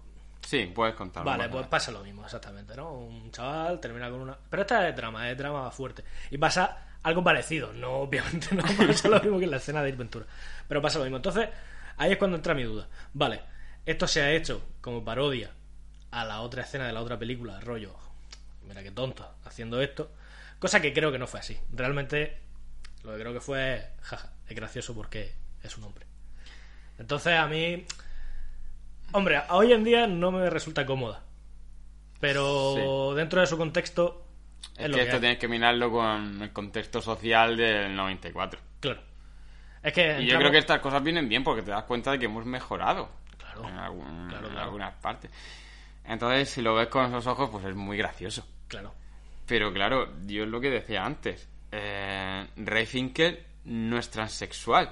Él no era una mujer con un cuerpo de hombre. No. Él era un hombre que se, que se ha operado para ser una mujer y llevar a cabo un plan de venganza. Claro. Pero es como el que se opera y se cambia la cara, este simplemente se ha cambiado a, Claro. a un cuerpo de, de mujer. Claro. Pero ahí el, el puntito es la reacción, ¿no? Es como Claro. él es. Y, ya, y que no es la única reacción, que luego más. Claro, adelante- luego le dice, no me hables de presión que yo he besado a un hombre. Claro, claro, que- Ya no sé si es transfobo, pero un poco homófobo. Sí, eso poco sí. homófobo sí, Sí. sí, sí que, sí que es. Bueno, un poco. Claro. Bastante homófobo. Pero bueno, era, yo sé, era, era, era otra época. La primera vez que vi esto, lo que te he comentado antes, yo esto no lo entendía. Porque yo no, no, Claro. no sabía, o sea, nadie me había hablado de lo que era transexual. La, la veneno todavía no había salido. Claro, claro, no había salido todavía en televisión y no sabíamos lo que era un- lo que era una transexual. Y me costó entender, la primera vez que la vi, yo, esta película la he tenido que ver estando mis padres alguna vez. Y yo, jaja, yo me reía, jaja, qué gracioso, Mm. Claro, pero claro. no, no me. Luego sí que creo que la segunda película es más inocente en este aspecto. Y te Hmm. mete, aunque te meta gags sexuales, no. Yo Sí. creo que son mucho más fáciles de comprender para un niño. Hmm. Para un niño que, que esta. Entonces, claro, ya descubrimos que la que ha secuestrado a Marino pues, ha sido Lois Seigor, barra la Finkel, que también tiene a, a Copo de Nieve. Y yo te pregunto, secuestrar a Marino tiene sentido, porque quería vengarse de él. Sí. Pero ¿para qué cojones secuestra a Copo de Nieve? Yo creo que por el símbolo del equipo, ¿no? En plan, como que es un. Lo dice el presidente del, del equipo, ¿no? Creo que es el presidente, bueno, lo que sea ahí en Estados Sí, ah, Unidos. bueno, sí. El. No sé. Presidente. Sí, presidente. Eh, que dice que todos son muy Supersticioso. supersticiosos, que tal, que cual, y que necesita el delfín ese, porque con ese delfín no van a tal. Y es como que. Yo lo interpreto como que Ray Finkel lo que quiere es vengarse ya no solo de, de Dan Marino, que fue el que el culpable de todo su mal, Que le puso las cuerdas hacia adentro. sino que al final quien se vengó de Ray Finkel y quien le tiró mierda fueron los aficionados, el equipo y demás. Entonces yo lo tiro por ese camino. Venga- Pero claro, eso hace que Ace Ventura se meta en, se meta en el caso. Y como Lois Seigor mm, desprecia a Ace Ventura y no piensa que en realidad pueda resolver ningún caso. Claro. Bueno, me encanta también cuando se mete a, a rescatar a, a Copo de Nieve y dice, estamos en el almacén abandonado, lo típico. Y luego te das cuenta de que no es un almacén abandonado. que se sube en la azotea y la mueve con un ventilador así para, para recoger un metro. un metro. Hostia. Es que es muy gracioso, tío. Bueno, y cuando pelea con Aegon, que llega toda la policía porque ella da la orden que tiene al secuestrador, que es Ace Ventura. Bueno, el momento de desenmascarar a Aegon, es lo que decimos, que Ace Ventura piensa todo el rato que es un hombre con peluca. Y al final, en realidad, lo que padece es el peor caso de hemorroides que ha visto en su Sí, vida, sí, porque sí. tiene la picha metida dentro de... O sea, sí, cuando juegas a que tienes un... Sí, sí, sí, sí. y te metes la picha entre las piernas, vale. Ese momento para mí creo que no queda muy natural porque mientras la está desenmascarando, ella está así como si estuviera un poco... Sí, eh, Puede haber, no sé, puede haber dicho que te estés quieto o no sé qué, pero deja que Ace Ventura la... la Claro, yo vaya. creo que lo intentaron tirar por el tema de ya está cayendo en la locura pura y Hmm. dura, de que como que no sabe muy bien dónde está y tal, pero se toma su tiempo. Hmm. Entonces como que lo ves que es una parte muy densa de la peli, ¿sabes lo que te digo? Una cosa que podría haber sido más rápida, Hmm. tarda más de la cuenta. Claro. Pero bueno, al final funciona. Claro, y cuando ven todos que, que en realidad tiene pene, pues la reacción esta, que también es bastante transfoba, A eso me refería antes, que la reacción Claro. de esta gente... todos es como, vomitando, en eh, plan, no, qué bueno, tampoco asco. hay que tal. ponerse así, Claro, ¿sabes? claro. Quiero decir. Si no, eh, Melissa Robinson, el personaje de Courtney Cox, es la única, me fijé yo, que no que no pone cara rara, porque todo el más el policía que había ido con ella también y todos ponen ese gesto de vomitar. Pero bueno, es otra época, no hay que entrar más, no hay que entrar No, más en detalle. Yo quería de- dejar claro que Lois Egon no es transexual, pero las reacciones sí son transfobas. Bueno, ya llegando al final, eh, lo que como hemos comentado antes, Jim Carrey ya, bueno, y Ventura ya ha rescatado al delfín y me hace gracia porque está a punto de coger la paloma, la mascota entendemos que es del equipo contrario o algo, se la quita, se da de hostias con él y es cuando lo presentan como Ace Ventura, el amante de los animales. Sí. Se congela el último plano y se acaba la película. Y se acabó. Es un rasgo característico también el congelar el último plano de, Sí. de las pelis de, de Ace Ventura. Ujú. ¿Sabes que esta peli tiene escenas eliminadas? Sí, porque tiene como tres ediciones esta película, ¿no? Tiene una edición, una versión extendida, una versión eh, reducida para televisión y luego la versión natural, la que salió en, en cine. Sé que en la versión extendida hay una escena de Ace Ventura yendo a echar gasolina. No sé, las vi hace poco, pero tampoco me parece que aportasen mucho más a la película, más allá No. de, de- de lo que en realidad era. O sea, eso, esa versión extendida solo salió en VHS en los años 90 y creo que solo se hicieron como 30.000 copias o cosas así. Y ahora es, es una cinta de estas de coleccionista Claro. porque hacerse con ella es Pero muy es que difícil. eh, es verdad que no aportan nada. Creo que también hay una escena en la que él se tiene que subir. Son escenas como más por capricho de Jim Carrey de hacerlas. Pues recuerdo que Bueno, es había una. guionista de la película. Claro. Eh, recuerdo que había una que era que se subía al escenario a cantar con los Cannibal Corpse. Sí, sí. eh, porque le empezaban a perseguir, que eso ahí no pasa. Ahí, Mm. ¿sabes? Termina el. Claro, mejor lo empiezan a perseguir porque es el único no vestido heavy en un concierto. la historia es. un concierto heavy. No, a Jim Carrey le gusta bastante Sí, sí, sí. el heavy metal y bueno, es Sí, colega de de... hecho, fueron los Cannibal Corpse a petición de él, en plan, y tocaron, tocan, eh, joder, ¿cómo se llama la canción? Hammer Smashed Face. Y- Que luego Y también formó parte de, del soundtrack de la película. Bueno, pues tienes que decir algo más de Ace Ventura o nos podemos poner con Operación África. Mm, Yo por ahora, bien. O sea, Vale. todo correcto. Pues hacemos una pausa y seguimos con Ace Ventura, Operación África.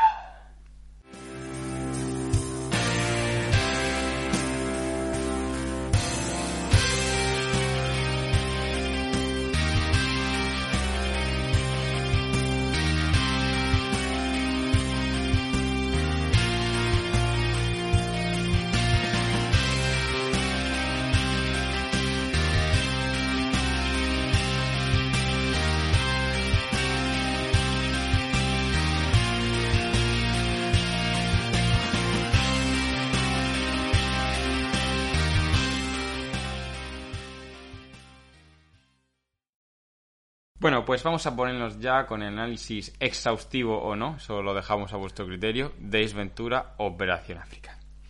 Hemos comentado un poco antes que yo creo que ambos preferimos la primera, Hmm. pero yo creo que la segunda la he visto bastantes más veces. Sí, sí, sí. Ya te lo he dicho antes, esta para mí es la que yo más vi de pequeño de gastar la cinta, pero ahora en criterios más objetivos, más de persona adulta, la primera mucho mejor. Pero aún así también te lo pasas bien. Hombre, claro. Claro, claro. Una- es una película divertidísima. Hmm. Pues Ace Ventura, Operación África.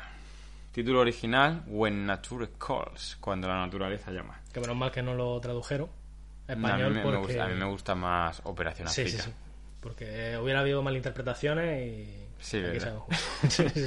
que estamos hablando al fin y al cabo de Ace Ventura. bueno, pues es una película de 1995 y de estos antecedentes lo único que hay que contar es que viene derivada del éxito de la primera. Que bueno, ya ha sido una de las pocas veces que Jim Carrey ha repetido un papel y la primera vez que lo ha repetido sin que, vamos, sin hacerse de rogar. Porque volver a hacer de, mm, de Joy Christmas en Dos Tontos Muy Tontos le costó la vida. Eh, se está hablando por ahí que a lo mejor hacen un Ace Ventura 3 de verdad. Pero otra vez lo que decimos antes, esto sin Jim Carrey no va a funcionar. Eh, bueno, ya hemos dicho que ha sido la máscara sin Jim Carrey, lo que fue Dos Tontos Muy Tontos sin Jim Carrey, lo que fue Como Dios sin Jim Carrey. Y en fin, es que la secuela sin Jim Carrey no funciona. Mm, No. Mm. Pese a que esta es una peor película que la primera, sigue funcionando muy bien. Y sigue funcionando muy bien porque está Jim Carrey. Claro. Si claro. hubieran optado por hacer lo que hicieron después con la, la tercera parte, pues claramente Ujú. pues no hubiera, no hubiera tirado. Bueno, pues en la producción vuelve a estar realizada por Morgan King Productions, quien había contratado a Don DeCercio, o no sé cómo se dice, Don DeCercio me parece, como director, pero claro, debido al éxito de la primera, a Jim Carrey le dieron tal capacidad de decisión que él podía elegir el director. Y al final dijo que del DeCercio este nada, que él se iba a traerse a Steve Oderkirk, que había sido consultor de producción de la primera película y que era un amigo cercano de Jim Carrey. Spike, Jones tuvo la oportunidad de dirigir Ace Ventura 2, pero Jim Carrey le dijo que no porque tenía poca experiencia y más adelante ha dicho en alguna entrevista que ha sido uno de los grandes errores de su vida. Porque ver un Ace Ventura dirigido por Spike Jones, eso Yo- yo hubiera pagado molado. por ver eso, Sí, ¿eh? hubiera muchísimo. Bueno, Steve Oderker, más que director, él es guionista. Él también es guionista de esta película. Esta película mm, Jim Carrey no le metió baza al guion, a, a pesar de que, como era muy amigo de Steve Oderker, del director, prácticamente es una película tanto suya como Jim Carrey, porque improvisaban muchas escenas, cambiaban las escenas también, y bueno. Yo me pongo en la piel de la gente que estaba trabajando ahí, de los actores del equipo técnico que iban con un plan de rodaje, que iban con un guion aprendido, que también te tiene que joder Tendría que ser un poco caótico, Sí, la verdad. Que, que te jodan eso. Bueno, pues Steve Oderker como guion- guionista es el guionista del profesor chiflado, de Patch Adams, de Sigo como Dios, de Como Dios también, que son películas todas dirigidas por Tom Shadyac, el director de la primera, y también es el guionista de Jimmy Neutron. Hostia, Sí, sí. clasicazo, ¿eh? Sí, sí, sí. Y caí cuando leí esto que Jimmy Neutron tiene un pelo parecido a, a- al, de, al de Ventura. Total. No sé si tendrá esto algo que ver. Bueno, el presupuesto de esta película fue el doble, 30 millones, y la recaudación también fue prácticamente el, doble. Antes eran 107 y esto fue 212. Así que si me preguntas por qué no se hizo una tercera, porque esta película cansancio en el público no demostró. No, no. Y la crítica se cebó con ella igual que se cebó con la primera, así que eso tampoco, tampoco lo veo como excusa. Yo creo que a lo mejor fue por el cansancio de Jim Carrey. Sí, yo aquí le tiraría más por la propia persona de Jim Carrey. que diría, mira, ya he hecho dos, como antes has dicho, no es muy... No suele repetir. No repite, no hace segundas partes y como con la de dos tontos muy tontos le costó mucho convencerlo. Bueno, han pasado 20 años entre la primera y la segunda. entiendo yo que diría, bueno, ya hemos hecho dos, yo aquí me planto, ha sido un placer. Yo tengo muchísima fe en una cosa porque Netflix, fíjate, a mí Netflix es una plataforma que la mayoría de las series, no sé, me parece una mierda. Hablando mal y Estoy totalmente ha perdido muchísima calidad. Sí. Pero bueno, Netflix ahora tiene los derechos de los personajes de cómics de Dark Horse, que son los que publicaron La Máscara. Y yo tengo la vaga esperanza de que aunque hagan una serie nueva de La Máscara con otro actor que se ponga la máscara, pero siempre que se ponga la máscara sea la cara de Jim Carrey. No hecha por maquillaje, hecha con efecto digital, él poniendo la voz o una mezcla entre las dos voces, pero que mantengan eso, como que Jim Carrey sea, porque en los cómics era así, da igual que se pusiera la máscara, que siempre tenía la misma, la Sí. misma cara. No sé, me molaría muchísimo eso. Además, tendría mucho tirón comercial porque Sí. al final la máscara tú la asocias con Jim Carrey, porque de la segunda parte de la máscara No vamos a pues no se acuerda nadie. una cosa que está ahí, que- que está ahí. Bueno, vamos a volver a Ace Ventura. En el reparto tenemos a Jim Carrey otra vez como Ace Ventura, que vamos a decir Jim Carrey, que no, se, que no se haya dicho ya. Tenemos también a Ian McNeice como Furton Greenwood, este ayudante de Ace Ventura. Me parece un ser tan entrañable. Sí, sí, sí. Genial. Entrañable y sudoroso. Sí. Está toda la película sudando. Bueno, este, este actor ha tenido un pequeño papel en Bridget Jones 2. Eh, también era el personaje o, era el actor oficial de Winston Churchill en Doctor Who. Y también ha aparecido en Doc Martin, en un papel principal. Que es la serie eh, británica en la que se basaron aquí para hacer Doctor Mateo. Que a mí una de las pocas series españolas que, que me ha gustado. Tenemos también a Simon Collu como el cónsul Cadby, el villano de, de la película. Que bueno, este ha tenido más que en cine, ha tenido una carrera buena en teatro. Forma parte de la Royal Academy, Royal Theatre Academy. Pero el caso que está allí con Patrick Stewart y con Ian McKellen. Sí, sí. Si quieras que no, pues algo se te pega de ellos. También en cine ha participado en Cuatro bodas y un funeral porque fue nominado a un BAFTA. Por, En Shakespeare in Law también ha estado y en Habitación con vistas. O sea que tiene películas que, bueno, una carrerilla ahí tiene.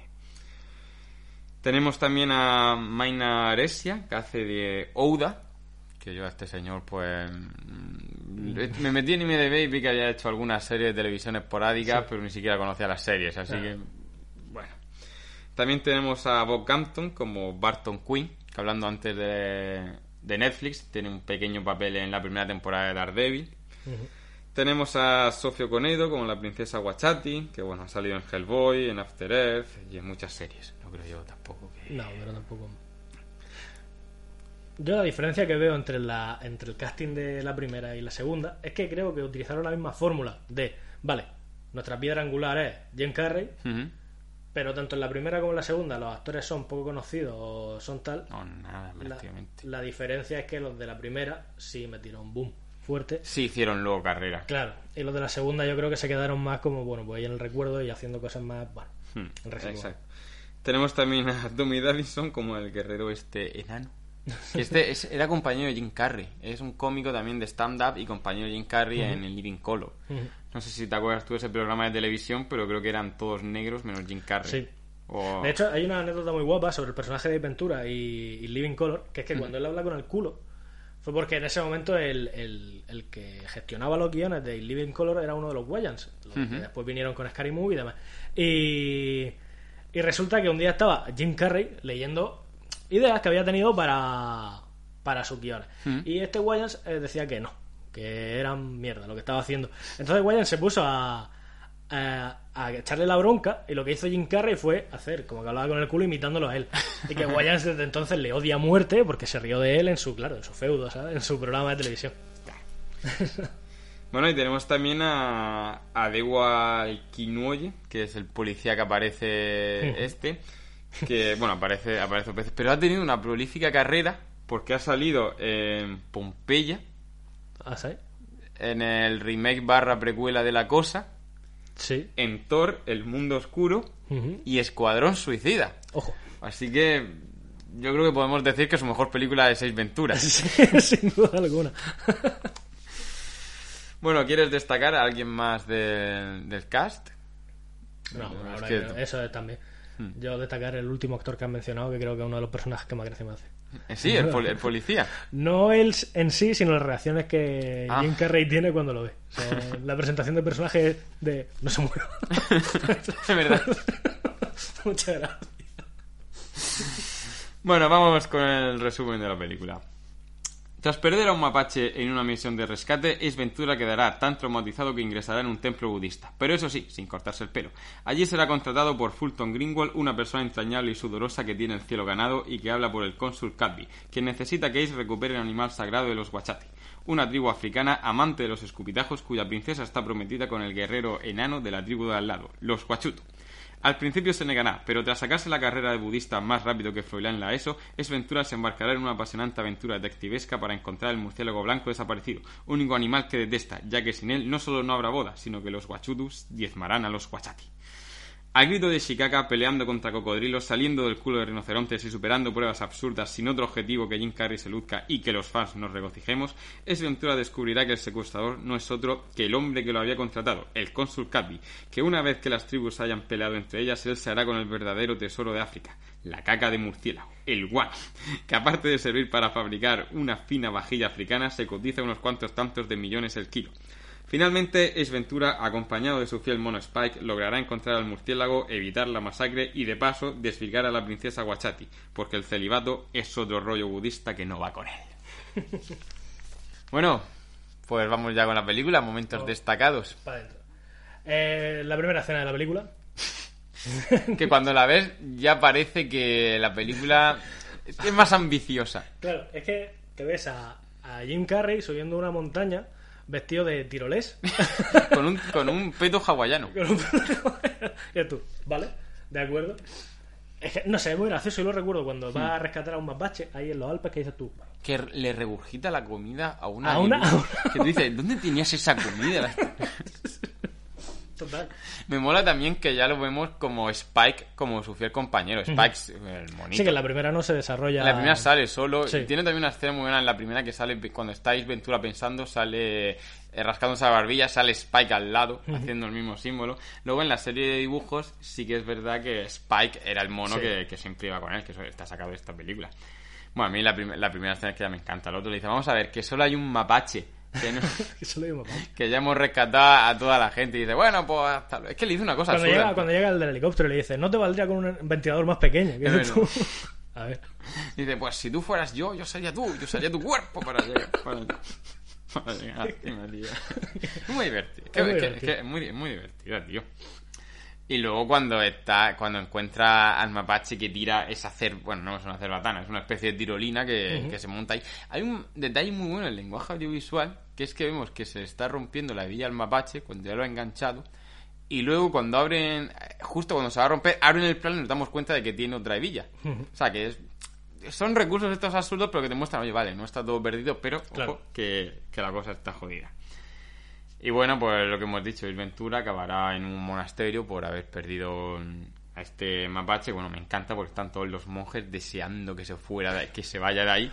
Pero deseando. Que me encanta el momento de no puedo irme, he dedicado mi vida a, a la meditación, no sé qué le dice. Llega el otro y le dice, ¿se me permite intervenir? No, que te tienes que ir. Y dice, pero, pero si no he alcanzado la unidad supergaláctica omnipotente. No, no, eh, eh, acabas de alcanzarla. Toma, aquí tienes mi medallón. Pero a ti te costó 84 años conseguir. no se llevan, no se llevan, te lo, te lo, te lo puedes que dice. Me encanta, dice, te ayudaré a hacer el equipaje. Y empieza a meter un gato, porque está en la habitación también con un tigre blanco, con Sí. un león, viviendo ahí con, con los mismos animales. Y bueno, al final consigue irse con Farton Greenwood, pero antes de irse tiene estos momentazos absurdos. El del muelle, El del muelle. El el del muelle, que tío. te ves unas escaleras que están prácticamente subiendo el Everest y él tira el muelle este, va bajando y cuando queda el último, cuando falta un escalón, además que cae recto, que se nota que lo han tirado desde arriba para que caiga recto. Y en vez de cagarse en la puta, en la madre de Jim Carrey, dice, ah, bueno, no pasa nada. Lo puedo intentar otra vez. Así pasa. Así, eh, el, balanceando el, el muelle y dice, no, no, tenemos que ir o, o Sí, perde- sí, o perderemos también. Pobre Fulton. Por eso he dicho antes que tenía el cielo ganado. Sí, total. Y bueno, cuando están eh, en el avión, no sé, pero yo tenía un compañero en el instituto que el pobrecito yo lo trataba como Fulton Greenwald, porque yo enrollaba el libro de francés y me ponía en la oreja hacerle al alce canadiense en época de celo, hacerle al ñac y él cagándose en todo, porque... pues Sí, no, soy. Yo he sido de esa gente y de la gente que en un autobús se ha puesto. Hay alguien en el. Tío, pero esto es una cosa que en Estados Unidos lo he visto en bastantes series. ¿No te acuerdas un capítulo de Johnny Bravo que él iba en un avión y tenía Mm. Sí. miedo porque había un payaso en el ala? Claro, eso es de un episodio de La Twilight Zone, eh, la serie Hostia, esta. vamos, desarrolla un poco, esto que va. Yo lo voy a desarrollar en plan para que lo sepa todo el mundo. El episodio de Los Simpsons, en el que va Bart en el, en el autobús Ah, bueno, sí. y ve un muñequito. Pues en el episodio de Twilight Zone es lo mismo. Es un señor que va en el avión y empieza a ver un bicho en el ala. Y empieza a ver cómo empieza a destrozar eso y se pone todo loco. En plan, hay algo en el ala del avión y está aquí destrozando y tal. Eso es una referencia a esa serie. Y ahí es donde viene, por eso hay tanta referencia en la cultura popular actual de, de eso. Bueno, y luego pues llegan, llegan a África, me encanta cómo lo presentan, con unos planos recursos de cebras, de jirafas, que, que habrán sacado de National Geographic o algo, pero bueno, tú ya te crees que eso es África, aunque, Sí, se, sí. aunque se rodó en, en Canadá y en California, bueno, puede ser África perfectamente, que hay un cartel de Subway. y bueno, el momento cuando va conduciendo con Fulton llegando a... Oye, qué a. Es que es a lo que iba. Esta película em, no tiene la seriedad que tiene la primera, pero tiene muchos más gags que no tienen, o sea, no tienen sentido. Tú lo ves y dices, es que son cosas por reírse. Pero es que son muy graciosos, funcionan muy bien. Y eso yo creo que es lo que le da ese puntillo de. Y aparte, cuando dices que es absurdo, porque es Ventura cada vez que dice, podemos llegar dando un rodeo, se mete en medio de la selva que no se le puede encontrar una piedra, una cascada, pero ¡ah! se, Claro, mete, se mete ahí, le da igual, empieza a cantar. Y el pobre Furton Gringo ahí en plan, que, que como tiene hasta los cojones para que le dijera Ventura, vete a tomar por culo. Y él todavía lo trata de Dice, señor Ventura, por favor, que no sé qué. Y te diste cuenta que cuando ve el consulado y va a frenar, frena con los dos, pone los dos, los dos pies en el freno a la misma vez pega un volantazo, empieza a dar el coche vueltas de campana, va saltando encima de todos los coches, se aparca, queda al lado de otro, abre la puerta, le da el coche de al lado. y luego llega y le dice, deberías lavarle la cara al coche, parece que parece un poco el coche hecho mierda. Cuando llega di- dice lo de, ¿cómo lo ves? Spike, esto es aparcar. Sí. Que es una cosa que también es frase una- mítica, ¿no? de, frase de aventura. Y bueno, aquí llega también a otra fiesta y que si ya la había liado en la otra fiesta, la de la primera película, aquí es ya el despiporre, porque primero cuando llega el cónsul, que estaba dándole con la fusta al caballo, lo primero que hace Ventura al verlo es coger la fusta y pegarle a él. Y se ve la cara de, de Gringo que hace así, o sea, gira la cara como, madre mía, ¿cómo, cómo hace esto? Y dice, no parece tan doloroso cuando se lo hacía al caballo. Aquí sí que lo veo más animalista. Sí, sí, sí. Y, y es cuando le, le dice a Furt al cónsul que bueno que es adicto al trabajo y el otro le pregunta cómo lo ha descubierto y tiene un momentazo ese de, de, de Sherlock Holmes que en la primera película los tienen pero no son tan largos como esto. Y claro el otro el otro lo aplaude Furtón dice bueno pues siga por aquí este se queda ahí pero en estos momentos de Sherlock Holmes de ver a alguien en 5 segundos y ya, y ya saberlo todo, todo sobre él. Bueno, cuando llega el momentazo de tengo algo entre los dientes, y si te fijas antes de hacer eso, empieza a coger su anguindilla o algo y a tirársela, abre la boca, Pero fallando todo. el fallando toda. Es que son gilipolleces que yo he hecho en mi infancia. Hacer esas Claro, cosas, sí que tú- tú- eso, eso- eso- eso- eso lo hemos hecho. Y lo siguiente, eh, yo lo he hecho em, con mi hermano, que también ha aguantado mi hermano pequeño, cogerme a mi hermano encima de los hombros. Porque aquí hay que decir que Ace Ventura ve bajar por las escaleras a un hombre del brazo de una mujer que lleva una piel de zorro, Sí. así a modo de, de bufanda.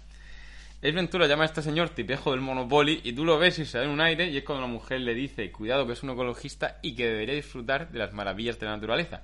Entonces que Jim Carrey le pega un puñetazo, lo deja inconsciente al tío y se lo cuelga y empieza a salir más pasarela de modelos, tío, que, que es otro momento mitiquísimo. Es un momento mitiquísimo.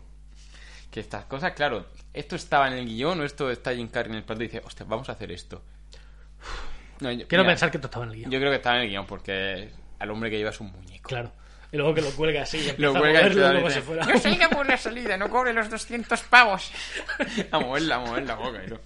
Y el, es que la gente se enfada con él, pero no se enfada al punto de echarlo, porque Claro, eso pero- eh, lo hace alguien en una fiesta y tú lo largas. Claro, tú imagínate que eso, tú vas a una fiesta y ves a un personaje haciendo eso de verdad. En la sociedad en la que vivimos. El otro dice, espero que haya acabado señor Ventura. Lo lleva. Sí, sí. Pero eso es para coger y largarlo, pero ¿qué hace, Claro. ese, pero ¿qué hace ese tío, ese tío ahí? Pero claro, bueno. claro. Como se, se lo consienten todo. Y bueno, le- el cónsul le explica un poco en esta sala de proyecciones, mientras hay Ventura. Pero claro, ¿quién no ha estado en un instituto? Han llevado un proyector a clase cuando en la época de que no había proyectores en las clases y ha empezado a hacer piu, piu, Total, piu, es que es eso, es literal. Yo creo que todas las liadas que yo hice en colegio barra instituto han sido fruto de esta película. De... Pero que aquí Esta había- a mí me hizo gracia. Imagínate nosotros que la película, cuando nosotros íbamos al instituto, la película a lo mejor tenía 10 años Sí, sí, así sí, sí, sí. o 12 cuando se estrenó. Imagínate la gente que iba al instituto cuando se estrenó la película. Lo que tuvieron que aguantar los pobres, los pobres profesores. Total, ¿eh? O sea, imagínate. Y claro, pues le comenta eso, que se ha perdido el animal sagrado, que no dicen todavía cuál es. Ujú. Y bueno, le enseñan una especie de. Bueno, unos cazadores que creen que pueden ser sospechosos, que luego están trabajando para este tío. Sí. Y aquí, la reflexión que yo quería hacer contigo, aquí ya vemos que este es el, cónsul, el consulado americano. Y aquí ya vemos al consulado americano meter las narices donde no le llaman, que se van a pelear. A ver, no hay una crítica explícita, pero sí que una muestra de la manera que tienen los yankees de funcionar. Voy a, voy a un sitio Sí. y voy y controlo esto, que estos dos no se peleen. ¿Por qué? Porque quieren el guano, quieren la mierda de murciélago, que es Claro, lo que les claro. da pasta.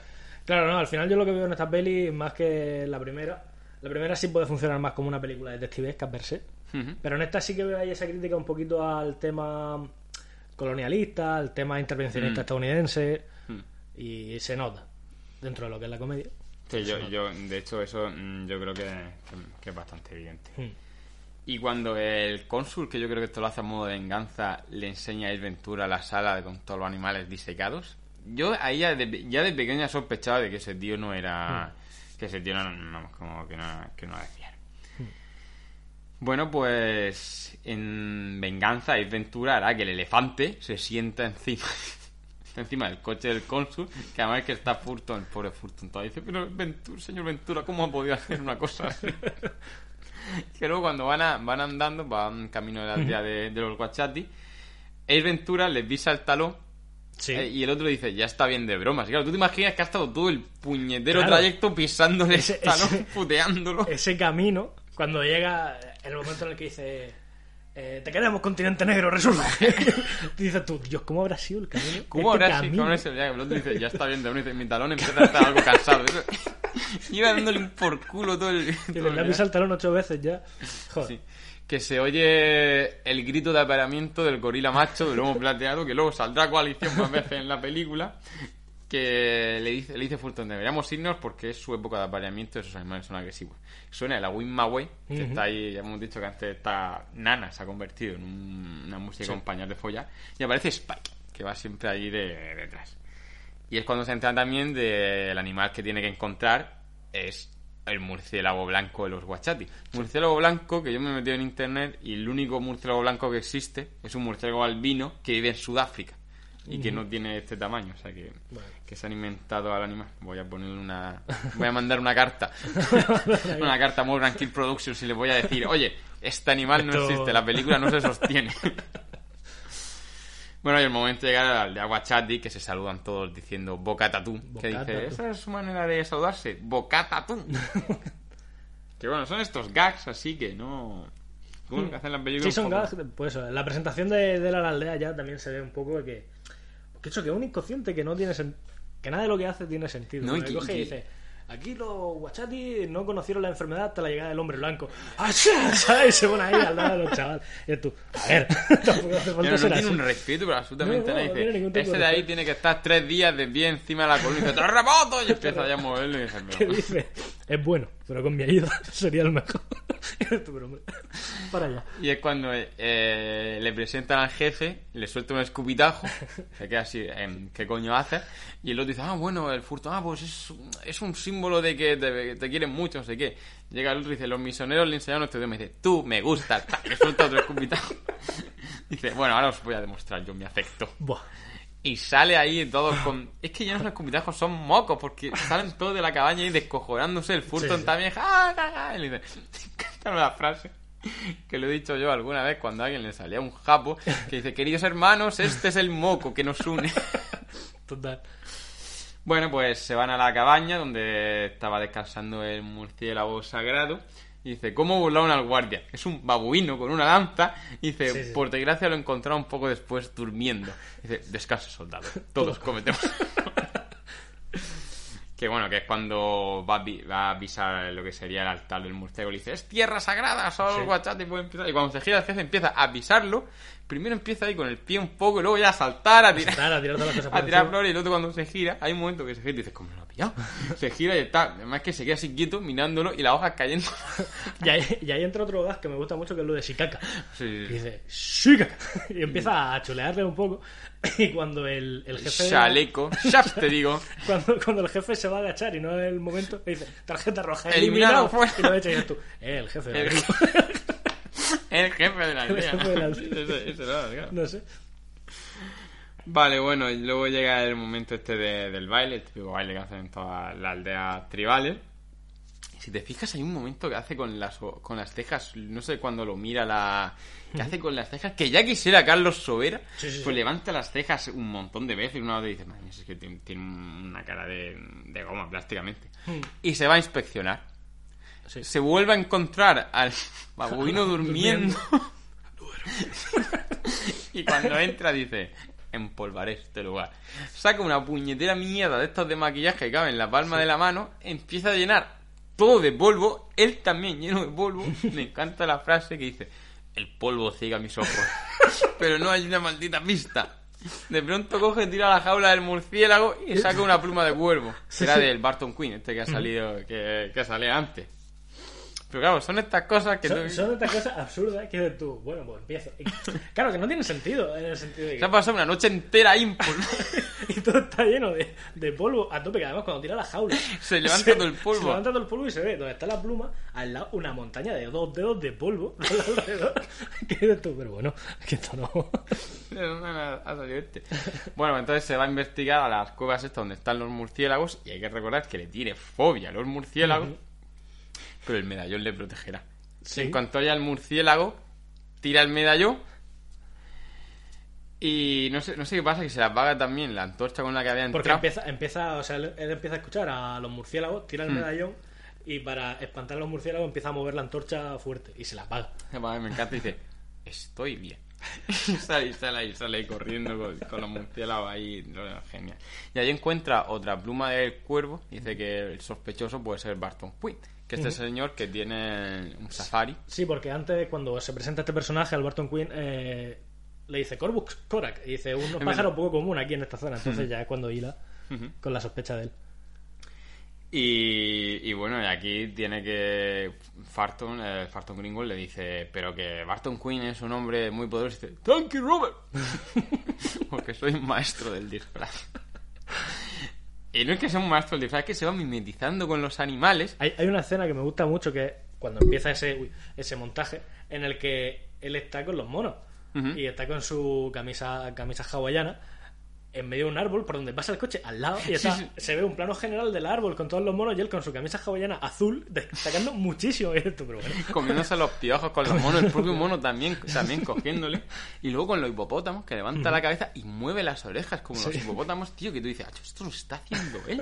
Además es que se nota que lo está haciendo él, no están puestas por ordenador porque se ve como los, los músculos de, de las mejillas. tal. Y así que así me parece eh, en montaje cuando Spike le engancha el paracaídas al coche de Barton Quinn, que va arrastrando a Ace Ventura en un paracaídas solo para sacar la matrícula. Solo para- Y dices, vamos a ver, este señor no se da cuenta de que está arrastrando un señor a, este en paracaídas. Que ni siquiera está lejos. Que no está está luego, como sale de ahí? Claro, claro. Lo corta y se va al cielo. Otra cosa que es mejor, no sé. En fin, momento. Pero bueno, el mejor momento de pillar es el del rinoceronte. El rinoceronte. Yo creo que este es un momen- Sí. momentazo. Que tú te paras a pensarlo. El rinoceronte se mueve raro. Sí. Es un- está dentro de un rinoceronte robot y se mueve raro. Y se pone al lado de Barton Quinn hablando con, con McKay, con, el, con el cazador este. Y me encanta porque va avanzando con el rinoceronte y soy un ruido metal y dice, no se preocupe por mí, señor Quinn, solo soy un rinoceronte cotilla. ¿Qué dices tú? Vale. Pero que es un rinoceronte, que yo no sé, esa gente a qué está acostumbrada. Pero a me tiene un rinoceronte a tres metros y salgo corriendo, ¿sabes? Los rinocerontes a dos metros están ahí hablando. Y a lo mejor se piensan que, que es de mentira. Porque están en el safari, pero, No sé. pero, pero pregunta, no sé. No sé. Además que no hablan de nada. No, y además da a entender que están mucho tiempo. Porque... Sí, sí, sí. Pues pasa el tiempo, a Claro. Aventura se rompe el aire acondicionado, se empieza a quitar partes del... Buah, cuando dice el estoy asándome, es una cosa que yo a día de hoy sigo diciendo Sí, cuando, sí, hace, cuando hace mucho. Si ya te he dicho que es Ventura me ha dejado a mí de tics y de frases y, de gestos.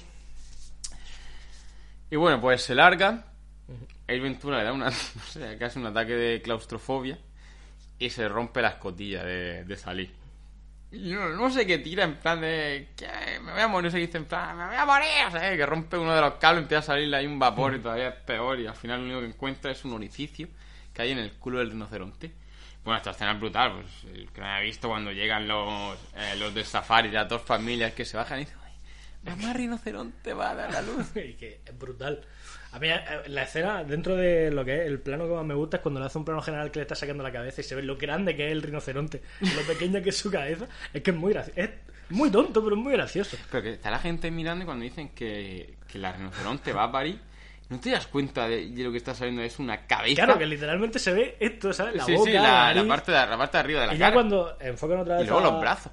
Claro, a la familia empieza a poner caras raras porque están saliendo literalmente los brazos de una persona adulta. Claro que se quedan ahí como, ¿qué coño? ¿Qué coño es esto? Verdad sale desnuda ahí como si hubiera parido el sudor que parece placenta. Y el otro ahí dice, vámonos, vámonos, vámonos de aquí. Pone que la y el niño, ¡ah, qué guay! Total, que a Barton Quinn al final no, no consigue pillarlo de ninguna manera. Entonces tiene que ayudarle Spike. Spike se infiltra en el inventario este de animales que está haciendo Barton Quick, que se le nota que a pesar de tenerlo ahí enjaulado, pues en su idea que a los animales como que lo estás tratando bien, empieza a decirle aquí serás feliz, no sé qué, y cuando ve al mono capuchino de Ace Ventura, se acerca, me gracia porque dice, oye, ¿qué tienes ahí? Luego abre en un plano general, le suelta un calambrazo, un taser increíble. un taser. Y bueno, el- la tortura a Barton Quinn cuando lo tiene que... ¿Tú has hecho lo del ojo? ¿Se lo has hecho, ¿se lo has hecho a alguien? Lo he hecho, lo he hecho. Para, para putearlo. He. Además que empieza Barton y dice, mi hermano solía hacerme eso, maldito sádico, cabrón. que al final Barton Quinn lo que quería hacerse con el murciélago, pero no pudo conseguirlo. Dice, le pagué a McCain para que lo cogiera. Y dice, ok. ok.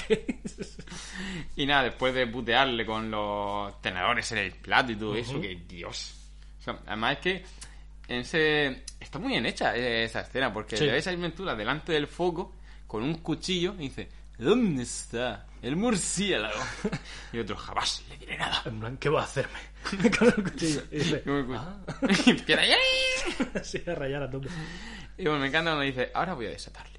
Pero quiero que sepa que estoy, sinceramente, profundamente, muy arrepentido. y nos tiramos ahí, y esto es otro momentazo. Sí. Porque dice, estamos van dando, después de que lo hayan tirado del coche, van dando por la selva y dice, estamos cerca, Spike, puedo olerlo, puedo sentirlo. Puedo sentirlo como si estuviera, le dispara un dardo al cuello y dice, ¡en mi cuello! Otra escena mitiquísima que yo recuerdo a tope de pequeño, de esa plasticidad del cuerpo de Jim Carrey, cuando le van durmiendo las partes. Es que es muy Le gracioso. duermen los brazos y va corriendo. Claro, va corriendo con los brazos así, la cara como caída, como... Sí, sí, sí, sí, sí, sí. Es muy gracioso, tío. Y eso otro actor no puede hacerlo. No, que va. ¿Qué iban a hacer esto? ¿Alan Rickman? ¿Rick Moranis? ¿Te imaginas? ¿Whoopi Goldberg? Vale. No se puede. no se puede, exacto. Y bueno, ya es cuando lo encuentra la princesa esta. Bueno, es que no hemos dicho antes que en la aldea de los Guachati. Los Guachati, ¿no? Que, me- me lío. Los Guachati, Los, los Guachati. Son los malos. Sí. Los Guachati eh, tiene una conversación con la princesa que le dice que nunca ha estado con un hombre. Y como es la que se va a casar con él, dice que no sabe si va a saber complacerle. Pero bueno, Jim Carrey dice que. La más que le mira las, la otra le enseña las tetas. Sí. Dice, son muy bonitas. Pero he hecho voto de una vida de celibato. No sé. Que luego, en la escena que va después de esto, nos retrotraemos un poco. Se está pajeando Sí. cuando entra, Sí, cuando entra en la cabaña. Sí, totalmente. Yo de pequeño no lo sabía, pues yo...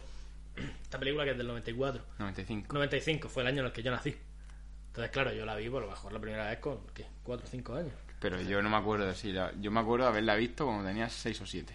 Claro, yo por ahí, ya a esa edad, entonces yo esa pues no la entendí muy bien y claro, anoche, pues sí. Eh, la otra noche cuando la vi dije, ah, vale, comprendo. Sí, sí, se está masturbando. Claro, además que se, se tapa ahí cuando entra él, tú, pues, la sombra que le sacan te da a entender eso, Mm. que, que se está masturbando. Bueno, pues la princesa esta, a la que quería ventilarse también a, a Ace Ventura, le dice que el dardo que le han disparado es de un chamán guachuto, Ujú. que se oponen al enlace. Entonces, cuando Ace Ventura va a infiltrarse, acompañado de Ouda, Sí. en la aldea de, de los Guachutu.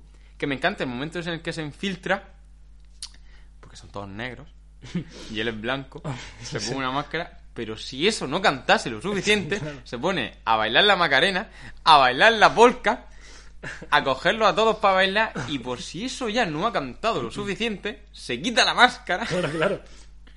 se quita la máscara y se gira antes de ellos, y claro, pues le ponen todas la- la- las lanzas, en, las lanzas en la garganta. Que luego dice, no pasa nada. Ouda seguro que ha ido a buscar ayuda. Y llega el otro, todo feliz, porque Ouda es un personaje muy feliz. Muy feliz. Sí, dice, sí, sí. "Ey, me han atrapado. No, su- no sufras, dice, no, de aquí se está muy bien. Que aquí mola mucho cuando empieza a traducir Ouda a lo que dice y le estoy buscando a... Dice, el demonio blanco quiere herir. Dice, "Incu- dice, incunso, incunso, dice, ¿qué significa eso? Demonio blanco dice, diles que no lo soy. Apenas te conozco, ¿cómo sé que no lo eres? Es que... Dice, en Queen soy, en Queen soy. ya. Ha dicho, dice, ya lo sé, demonio blanco, demonio blanco. Dice, ah, hablas guachuto. dice, diles lo que yo diga. En Queen soy, dice, te has referido a mí como demonio blanco. Dice, así es como te Sí, así conoce. como Dice, sáltate. eso". Total. dice, eh, represento a la princesa. Dice, he is a princess. sí. Y se levanta por, y asoma por detrás uno así con una cara de, "Ah, yo también soy una princesa. Y bueno, después de traducir esto, le dice que si supera todas las pruebas Wachat, Wachutu, no morirá.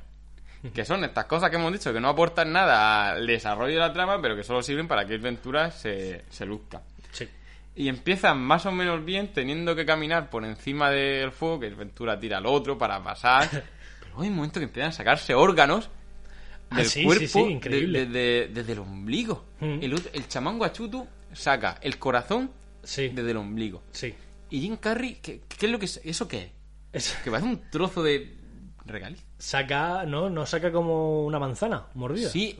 O algo así. Pero es que a mí me suena. A mí la primera vez que lo vi me dio la impresión de que eso era una manzana. Sí. Pero viéndolo ahora, yo creo que eso es un órgano. ¿Es un órgano? Yo no sé mucho de biología, pero puede ser que sea el pene por dentro. No creo. Hostia, no lo sé, ¿eh? Es que, O sea, en mi cabeza sigue siendo una manzana. A lo mejor. que no sé si es que si es una manzana mordida, la manzana tiene esa forma como eh, las curvas son más marcadas. Claro, que también te digo una cosa. Gana fuerza tu teoría en el sentido de que tú no te comes la parte que no se come de la manzana. Claro, claro, lo que es verdad, claro, es verdad. Fíjate, acabo de, ca- acabo de caer. Claro, claro. Me parece una parte de un órgano. Para digo, será la picha porque empieza a meterle hasta el codo, a pegarse en el codo para, Que es muy para que Y además que se quedan todos como... Y tú claro. dices, ¿dónde cojones ha aprendido a hacer eso? sí, sí, sí, sí, total. Y la última, la última prueba es la de enfrentarse al...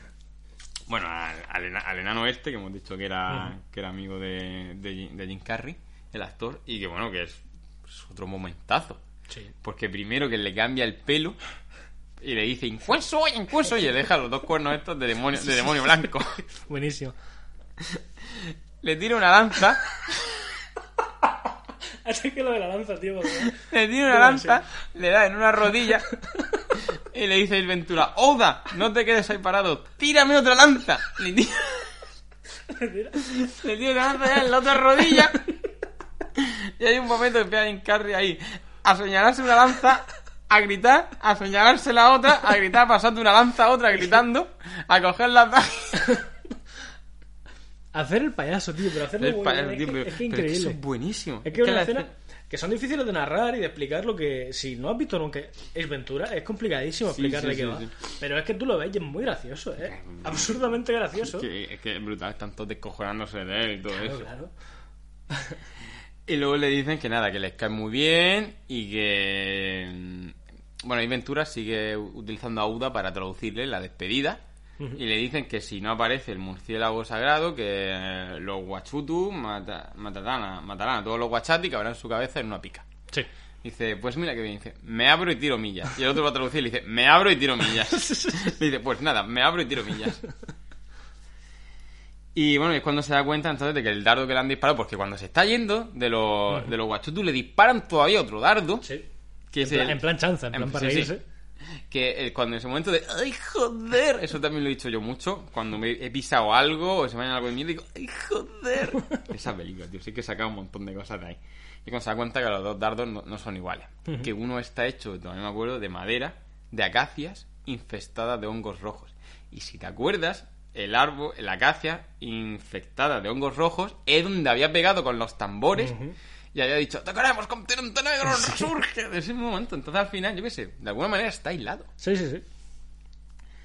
Y para espantar a los cazadores, Ujú. por ya he encontrado como su área, se hace, imita el llanto de apareamiento del gorila macho de lomo plateado.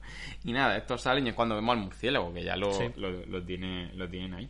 Y me mola mucho porque cuando le estaban en, en la sala de proyecciones, le presentan a estos cazadores. Ujú. Y dice que uno se crió con los aborígenes. Sí. Que Australian se crió con los aborígenes. Y eso encaja de que cuando le vaya persiguiendo la primera vez que le lanza los dardos, veamos sus pies corriendo desnudos Claro. y que aquí esté él tallando los dardos como hacían las tribus tribales de, de Australia, tío. Sí. Pues tú dices, vaya gilipollas, hostia, pues ya me lo está justificando de alguna manera. No, claro, claro. Sí. A ver, al final los guionistas son los mismos que la primera película.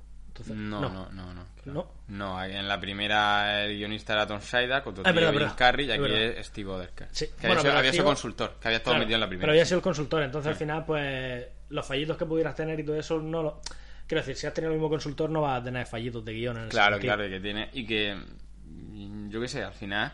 Son cosas que de alguna manera. Aunque sea una película de coña, ya lo estamos diciendo. Que de alguna manera lo hilan todo. Está todo Claro, un, claro, poco claro, en- claro. un poco enmarcado y. No sé, no sé si decir justificado, pero que, Sí. que, de, algu- que de alguna manera. De alguna manera sale. Bueno, pues esto lo, lo duerme, lo atan en una balsa y es cuando se cae por esa cascada que no puede soltarse. Que no- sí, que Spike se suelta y se va. sí, sí, total. Y es cuando pelea con el cocodrilo, que si tú te, si tú te fijas, el cocodrilo es, co- es un toro mecánico. Tiene la forma de toro mecánico, porque en un momento se pone a cabalgarlo. Sí, sí, sí. Y le gana a un cocodrilo, le empieza a hacer aguadillas, le dice, no, no, no te va, no empieza lo que no puedes terminar. Y le gana al cocodrilo ahí, ahí peleando ese tío, que eso no lo hizo ni Robin Williams en Jumanji. Y este tío, vamos, sabe más de animales que Fran de la jungla. Eh, bueno, Jim Carrey ya ha dicho, bueno, es Ventura, que ya tiene todas las pistas, pero hay algo que se está escapando. Y es cuando empieza a meditar. Y cuando medita, para intentar encontrar las respuestas, dice lo de, pues mira qué bien, que es otra de las frases de, de Ventura, sobre todo que en la serie dijo mucho, el, pues mira qué bien. Y hace este viaje astral con Spike Sí. y... canta Me el- gusta mucho que Spike haga también un viaje astral. Sí. Mira tú, mira, oye, eso que se lleva el chaval. Además está y dice, Ace, has vuelto. Y dice, aún tienes el medallón, ¿verdad? Dice, ¿el medallón? Pues sí, me lo he dejado atrás, con mi golpe. Dice, tu aura se está debilitando. Dice, pues no, lo tiré en una cueva, ¿quieres saber dónde está? Seguramente está encima de un montón de... Se queda parado y va a Sí. decir, es mierda. Porque lo que tienen los WhatsApp y que quiere todo el mundo es la caca del murciélago. Exacto. El guano. Y nada, ya sabiendo quién era el que tenía el guano, el que quería el guano, que era el cónsul, pues se presenta en la casa del cónsul y le dice que, que, que lo ha pillado.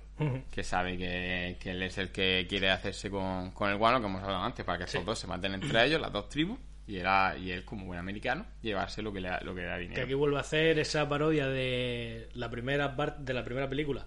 De hacer una jugada, Sí. rebobinar, y- que le explica todo el plan, otra vez en modo Sherlock Holmes, y dice, ¿no lo he entendido? Se lo repito, déjame que rebobine. Rebobina. Con eso fue con lo que disparó, eso era lo que había en su bota, eso explica la herida de su mano. Total. Máquina, tío. Muy genial. máquina, muy máquina. Genial, tío. Y me gusta aquí que Ace Ventura no hay que olvidar que es un detective, entonces de alguna manera tendrá potestad sobre algo. Y le dice al poli que lo detenga. Sí, sí, sí. Pues como detective, inspector que es, de alguna manera podrá hacerlo. Y el otro se queda ahí con, con los brazos cruzados. Me encanta el momento de, está bien. Gringol, apague la luz. el interruptor está junto a usted. Y Gringol, que no sabía nada del plan del cónsul, se queda ahí un poco que... ¿Qué tal? Total, que Ventura eh, va por... mm, refuerzo. Y es cuando se sube a la Diana esta y empieza a hablar con el culo. El grito de Tarzán, que en Sí. esta película solo habla con el culo aquí. Sí. Bueno, en la primera solo habla con el culo para putear al policía este, pero aquí lo único que dice con el culo es... "Ah, ah, ah". Claro. Bueno, se presentan allí con, con todos los animales, eh, en modo estampida. Y aquí ya eh, Fulton Gringold que ya se pone su parte cuando el cónsul va a dispararle, que, que le, le pega una hostia. Total, que el cónsul huye en el, en el coche, ahí riéndose. ¡ja, ja, ja, ja! Y luego el Ventura, después de comprobar qué coche tiene llaves, tú, tú ya lo ves cuando se, Es que- se va subiendo, va asomándose a varios todoterrenos. Y ninguno tiene llaves. Entonces ves que el último, uno que se sube es un coche que un todo- una rueda es ya prácticamente un todoterreno, un coche gigante y dices, este va a tener llaves. Claro, claro. Además, que a mí me gusta mucho y es algo que siempre me ha llamado la atención, que él no se sorprende de ver ese coche ahí. No, no, Es no. decir, lo va mirando igual que, que mira el resto de coches. Pero ese coche existe de verdad. Sí, claro, claro. Pues no está chori por ordenador No, ni son no, efectos no. especiales. Hay un coche que es Sí, sí. así. Sí, claro, esos son los de los Monster Truck y tal, esto que Sí, a los sí, americanos pero- les gusta tanto beber cerveza y... Pero ¿qué hace ahí? Y aparte No que hay un plano genial, pues se ve el plano general de la mansión y el cónsul en su cochecito que es un sale persiguiéndolo. Sí. Tú dices, ¿y de qué manera puede putearle? Pues ese coche tiene como una especie de amortiguadores así que levantan el chasis hacia arriba, coge el mechero del coche y se lo tira al otro, Y le empieza a quemar los huevos. se choca contra contra un árbol, entonces ya es Ventura, coge el, el murciélago. Recordemos que le da un asco Le da mucho asco. tremendo. Sí. Coge el murciélago y dice, mi espíritu lo superará. Y va corriendo y justo cuando están las dos tribus que van a enfrentarse los unos a los otros, ahí en plan, como si fuera un muro de la muerte, en un concierto de heavy metal, pues él aparece eh, entre las dos tribus corriendo, ¡Sí, caca! Y todos ahí arrodillándose. Nada, cierra el murciélago, tal, y es cuando Uda ve al cónsul, se van todos a perseguirlo, porque se ve que se han enterado de que ha robado el, el murciélago, le habrá dicho algo Ace Ventura, consigue huir, consigue darle ese esquivazo, pero claro, el cónsul se encuentra con el gorila macho del lomo plateado. Ahí está. En época de celo. En época, eh, de- tener cuidado. y se lo, Sí, y se lo, y se lo mentía. De Se cada lo uno. mentía. Bueno, pues ya la última escena de la película es la boda de la princesa Guachati, que, ojo, se casa con el guerrero enano Mm. del otro, que además te, cuando te llevan al guerrero parece que es un señor que está mal de la cabeza porque Claro, lo llevan claro. atado y luego es el que se casa con la princesa, Sí, sí. o sea que pega ahí un braguetazo. Y cuando se meten en la cabaña, el, el guerrero este, tal, la princesa sale y dice, ¡Ah! Y el clamado y el furto y dice, creo que ha dicho que no es virgen. Dice Ventura, pero es que lo nota. O sea, que en algún momento de la película se ha ventilado a, Sí. se ha ventilado a, a la En princesa. algún momento el celibato lo ha... Recordemos que Ventura es un señor que para ir un mal polvo es cuando solo hace a la otra persona llegar al orgasmo tres veces. y nada, sale corriendo perseguido por las dos tribus y se congela el último fotograma y se acaba la película. Y deberíamos decir que se acaban las películas de Ventura, pero lamentablemente no es así. No es así. Bueno, ¿tú quieres comentar algo más de la película? No sé si no hemos dejado algo. No, la película lo que, lo que te digo, tío, que me parece una película muy, muy divertida, muy disfrutable. Yo creo que a día de hoy ya no tiene. Eh, por ejemplo, el, el debate que hemos tenido sobre la primera, del tema de transfobia y demás, en esta se lo ahorran. Como que esta la quisieron hacer un poco más family friendly. Sí, Pero a la vez, tío, no sé si es ya en nostalgia o qué es lo que es, pero yo la sigo viendo, tío, y me sigue haciendo gracia. A mí, me, a mí me, sigue, me sigue gustando mucho. Y yo creo que, siendo como yo pienso la primera que es mejor película, esta se me hace mejor, más fácil de ver, Hmm. pero por el doblaje. Sí, Porque sí, sí. Jim Carrey ya tiene a Luis Posada como actor de doblaje. Y yo la otra película no la tenía en DVD, pero esta sí. Y yo creo que raya- rayé el DVD en su momento de, de las veces que de las veces que, que me la puse, porque esta la he visto cantidad de veces. Hmm. De la otra no me sé los diálogos, de esta sí. claro, claro, es que. como he dejado, como he dejado constancia. Y es lo que tú dices también, es más family friendly. Tiene algunos chistes para adultos, hemos dicho masturbación, Sí. cuando no te enseñan las tetas, que Mm. no se ve. Pero es más sencilla. Yo creo Sí. que no se quisieron complicar tanto, meter actos por medio y... Mm. y luego, eh, ahora vamos a hablar un poco de, de la serie animada. El espíritu de la serie animada es esta película, pero coge el- las cosas de, de la primera, porque salen Aguado y el otro detective, sale también Bustos cuando va... Entonces, me gusta mucho también de la serie eso, que sea canon las dos películas, pero en vez de tener a, a Ace Ventura en Miami, pues se lo lleva por todo el mundo, Claro. que es algo que también, también queda genial. Hmm. Pues bueno, vamos a hablar ahora un poco de, de la serie animada, no sé si quieras comentar algo más de las películas. Yo por ahora. Pues pasamos. La serie animada. La serie animada se llamó Ace Ventura Detective Mascotas. Son 41 episodios repartidos en tres temporadas. La primera y la segunda en 1995-1996, producidas por la CBS. Y luego la tercera, que se produjo tres años más tarde, que fue ya de, de Nickelodeon. Y bueno, esta serie vino derivada de- del éxito de la película, totalmente. La primera temporada del, del 95, cuando se estrenó la, la segunda. Y me gusta muchísimo eso, que al ser animación y no tener muchos problemas de presupuesto, porque en animación te da igual dibujar un apartamento que dibujar un, un monte. Sí, claro. Entonces aquí se van a ir Ventura por todas las partes del mundo. Y a los que nos gustan las, las películas de Ace Ventura y en la serie de animación tenía el doblaje de Luis Posada, Sí. es que para mí era como ver a Jim Carrey otra vez, bueno, escuchar a Jim Carrey otra vez todas las tardes. Claro. Pero yo esto yo la veía en Club Megatrix, no sé, bueno, en, Mega- en el canal Megatrix. No sé si tú viste mucho de esta serie. No, yo, yo ya final, del 99. Último, último. No sé, yo creo que esto yo lo he visto en reposiciones. Seguro, ¿Sí? seguro, seguro. Uf, yo tengo recuerdos muy, muy, muy lejanos, ¿eh? Va, yo, yo sí, yo sí me la he visto ¿Sí? y pues, me he disfrutado mucho. Te he dicho, es que era como volver a tener a Jim Carrey otra vez. y era por el doblaje, porque yo creo que esta serie, si en castellano no hubiera tenido a Luis Posada doblando a Ace Ventura, mm, yo creo que no me, no, No, me- no no me creo- habría hecho tanta gracia. No hubiera funcionado porque además ya si es una serie de animación la están mandando a un público joven. Claro, no, aquí hay que decir que aquí no hay ni chistes ni de Claro, claro. hombres que se operan para ser mujeres, eh, ni de enseñar tetas, ni masturbación, ni nada. Esto es mm, infantil. Claro. Es una serie totalmente infantil, bastante, bastante más anima anim- un animalismo como lo entendemos ahora. Sí. Aunque Ventura siga viviendo con todos los, los animales en, en, su, en su cuarto. En, bueno, en su piso.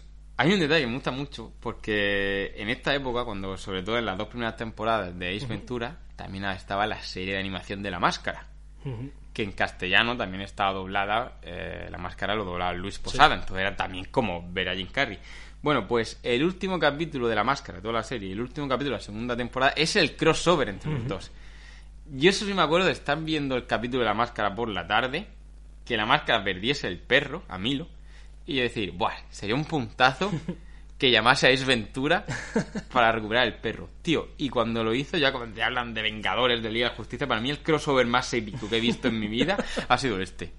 Porque a los que nos gusta mucho Jim Carrey, este crossover es un homenaje a Jim Carrey mm, total. Y en castellano, Luis Posada doblaba a los dos. Ya ves, ¿eh? vaya currazo. Ahora Netflix debería de tomar apunte y hacer una adaptación largometraje de ese episodio. Sí. Cos- crossover. Este Por, sería la por favor, tío. o sea, Pero yo- con Jim Carrey en plan todo. Claro, claro, claro. increíble. Y, y Jim Carrey me encanta. Mm, Lo quería hablar luego, pero bueno, ya que ha salido ahora el tema. Jim Carrey está teniendo. Ha pasado unos años muy malos con toda la depresión, el suicidio de su pareja. Sí, sí. Mm, cuando se dejó barba. ¿Dónde se dejó? Cuando se dejó barba. Y me encanta porque de un par de años atrás ha tenido un resurgir que ha vuelto a ser nominado a los Globos de Oro. Eh, la serie de Kidding han, han vuelto a contar con él para una superproducción como es Sonic. Sí.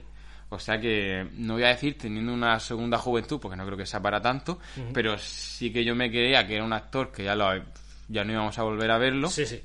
Y yo posiblemente te diga que la serie de Kidding es lo mejor que le he visto hacer a Jim Carrey. ¿eh? Junto nivel- con el show de Truman. primera temporada, que es la que yo Sí, la primera visto, temporada. eh, sí. Sí, sí. Yo esa, esa es que es un desfase. Sí, la pero que temporada. yo no me. Nosotros que somos fans con, de Jim Carrey, no sé a ti, pero a mí me llegan a decir que íbamos a tener otra vez a Jim Carrey en la cresta de la ola y yo me lo creo. No, no, yo te explico. Yo cuando vi a Jim Carrey ya en modo conspiranoico, en modo. Antivacunas. Sí, sí. eh, depresión, tal, que lo ha pasado mal, hay que entenderlo y se dicen cosas ¿eh? en esos momentos de bajeza, ¿no? En los que está, Claro. que quizás no. Bueno, tampoco se le. ¿Sabes? Yo qué sé. Es normal. Las circunstancias son las que eran. Entonces yo ya pensaba, digo, vale, este hombre que ha sido un héroe para mí desde mi infancia y que es una persona a la que he admirado y admiro, tanto ya como adulto, en plan de buen actor y de máquina. tío. Claro, Y tío. te voy a decir una cosa, es de los héroes que yo tenía de mi infancia, el único que me queda. Sí, sí, totalmente. Porque yo los héroes que tenía antes eran músicos, futbolistas, que una vez que te haces un poco mayor y te das cuenta de que te cojean, dices, oye, mira, Claro, claro, hasta total. luego. Pero Jim Carrey siendo anti-Trump y todo eso, Claro, pues claro. que no, pues todavía... Siempre te tira un poco. Entonces yo cuando estaba en esta fase yo dije, bueno, pues Jim Carrey creo que le va a pasar que lo vamos a perder. Es decir, va a seguir siendo, ahora se, ha- se habla de él por estos problemas que tiene, Pues ya no pero como ya va a dejar, ni- como actor no sé si lo van a volver a contratar. Hizo una película con Netflix que recuerdo que la vi. Sí, Dark Crimes. Buah, es Esta que película polaca. Sí, hizo, Sí, ¿no? hizo Dark Crimes. Sí. Que Y, y el de Bad Batch también. Pero son esa, estas- esa, esa, esa. ¿Qué dices tú? Antes hemos dicho, ¿recuerdas algún papel mal de Jim Carrey? A lo mejor hay que ver. Es que claro, ahí también, tampoco tiene papeles muy locos. Por ejemplo, en, en esa, la de Bad Batch, no... Pero a Jim Carrey todo esto le viene también que lo contó en su libro cuando hizo Philip Morris.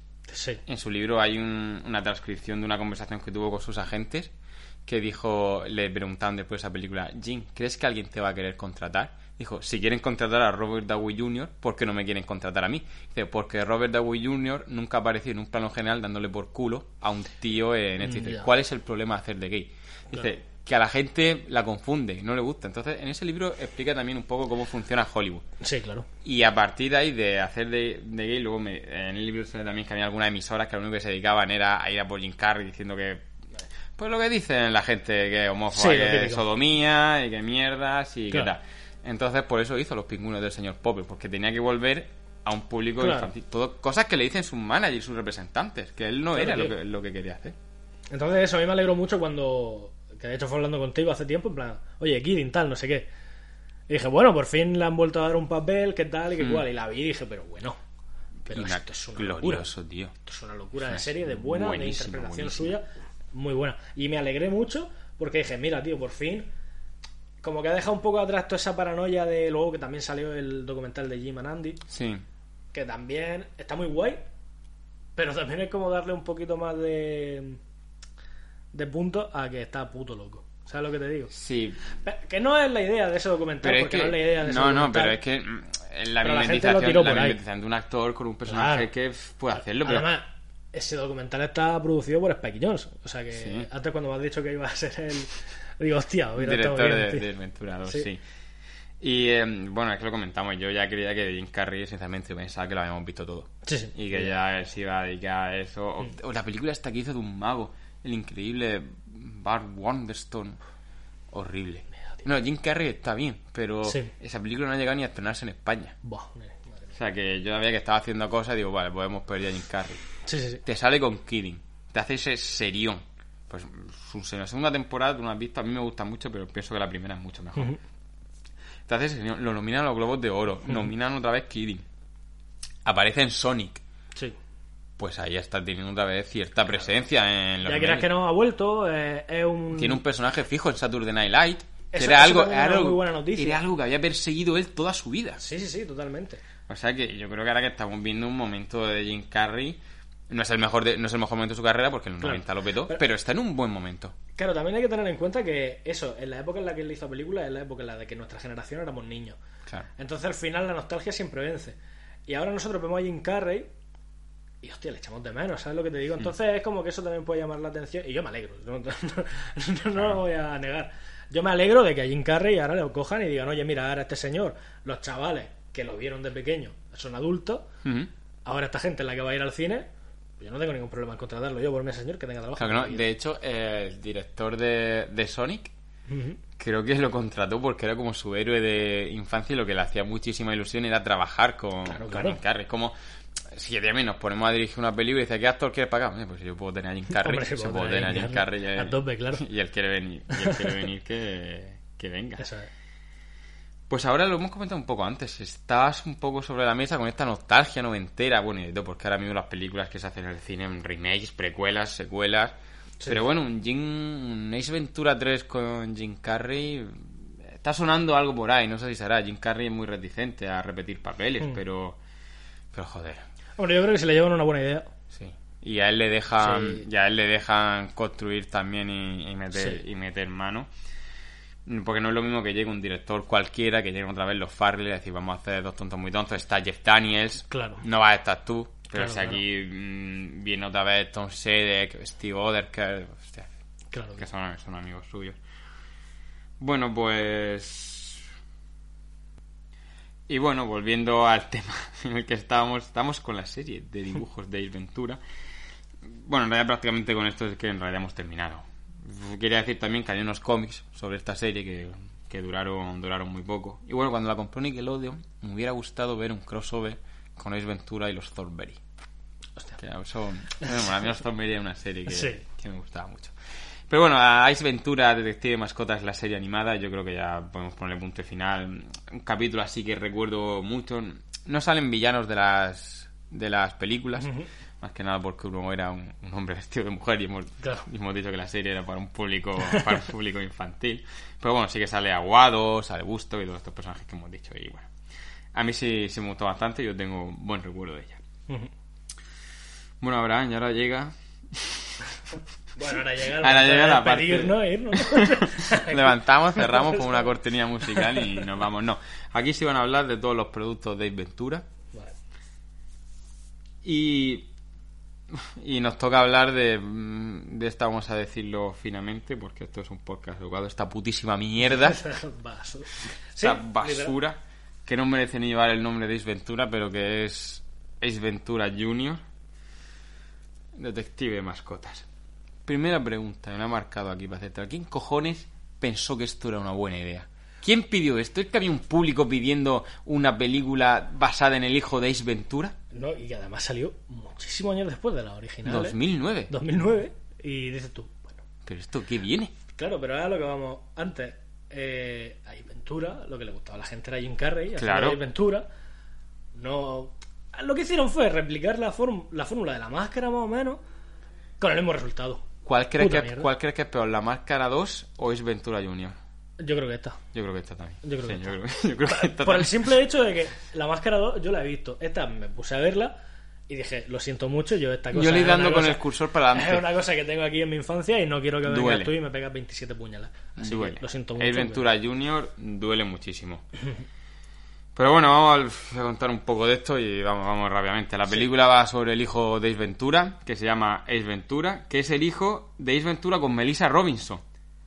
Con la chica de la primera película, que aquí no está interpretada por Courtney Cox, está interpretada por una que se llama Cusack, que no sé lo que cojones habrá hecho esta mujer en su vida. Y nada, es como que se van perdiendo, se pierde un panda, acusan a su madre, luego empiezan a desaparecer mascotas del instituto, aparece el padre de Ace Ventura, del que conocemos nosotros, Sí. que va vestido igual. Vale.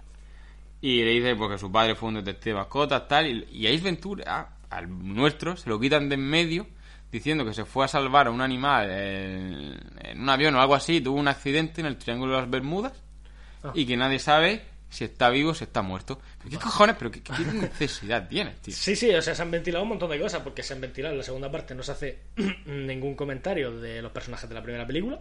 Aquí se da por hecho de que Ventura tiene una relación con, Con esta. con esta. de que en la segunda película no la tiene.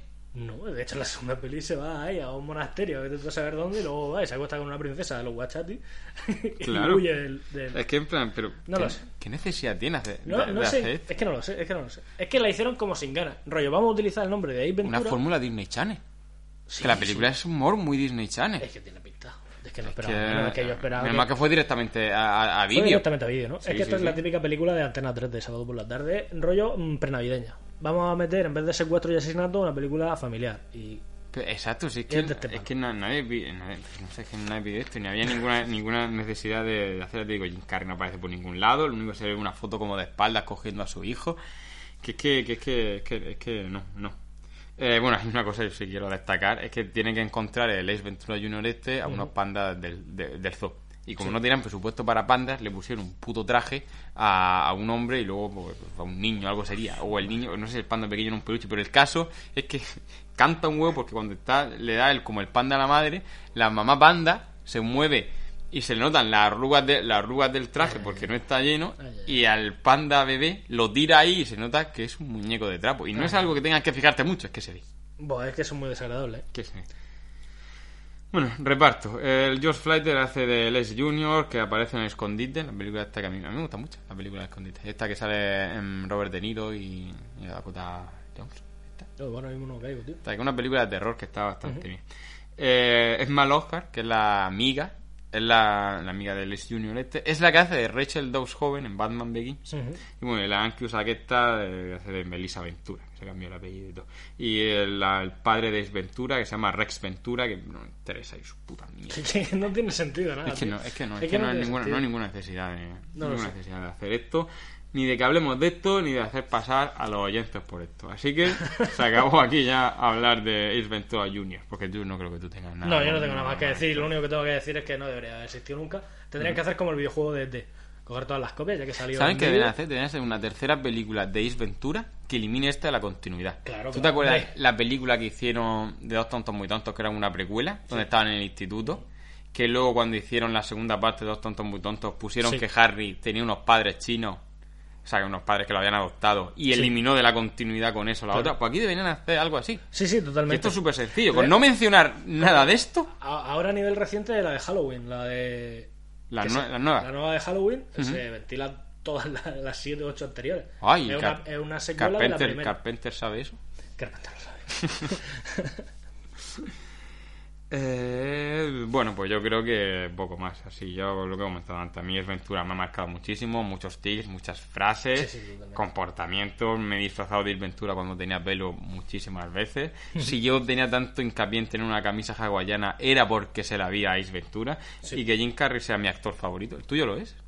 Sí, creo que sí, tío. O por lo menos uno de los que más Mm, para aprecio le sí tengo porque sí es. eso, es nostalgia pura y Sí. mucho cariño. Y ya no solo eso, sino que es buen actor. Y que, exacto. Y que en mi infancia y adolescencia fue, fue, fue Jim Carrey. Literalmente. Fue Jim Carrey, tío, que es el único héroe que, que me queda y que todavía no, no desprestigio. Bueno, pues yo creo que entonces le podemos ir ya poniendo punto final al podcast. Abraham, pues un auténtico placer haberte tenido aquí. Igualmente. Muchísimas gracias por enriquecernos con, con tu sabiduría. Vamos a verte pronto otra vez por aquí. Puede ser. Sí, ¿verdad? Lo dejo ahí en el aire. Puede ser. Vale. Pues a todos los demás, gracias por quedarnos a- por quedaros aquí con nosotros. Nos vemos muy pronto. Hasta luego.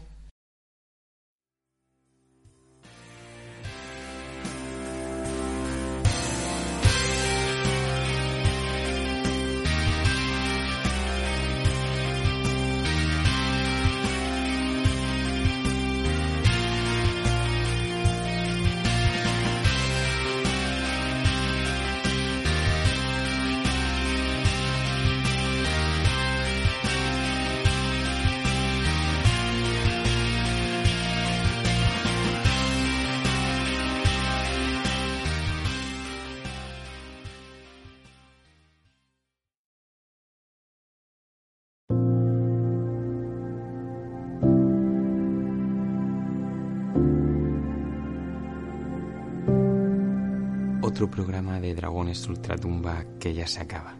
Gracias por acompañarnos hasta el final y por haber disfrutado de las excentricidades de Ace y de las nuestras. Pedimos perdón si alguna vez nos hemos dejado llevar por el fanboy que llevamos dentro, pero entendíamos que era el momento. Muchísimas gracias a Abraham por haberse desplazado a este sótano a charlar conmigo sobre Ace Ventura y habernos deslumbrado con su conocimiento cinematográfico. Gracias, colega. Un amigo de bares y de cine que nuestra relación se cimentó con, con muchos de mis colaboradores una noche alrededor de unas cervezas. ¿Por qué pasará esto siempre? Es Ventura aumentó mi amor por los animales y me fijé en él solo en lo que había que fijarse. Pido perdón también a todos los que he incordiado alguna vez imitando a Ace Ventura, al ñac o al alce canadiense en época de celo. Pero lo siento mucho, voy a seguir haciéndolo. La música que ha sonado hoy ha sido Planet Hell de Sergei Narcisov Let's Us Run For It de The Notes y Voice of Eternity de Kiss of Moon. Toda esta música y mucha más la podéis encontrar en la plataforma Free Stock Music. Apoyemos siempre la cultura libre y a los artistas que ofrecen su contenido desinteresadamente. Gracias desde aquí. Y gracias también a todos vosotros por estar ahí. Nos vemos en el siguiente episodio.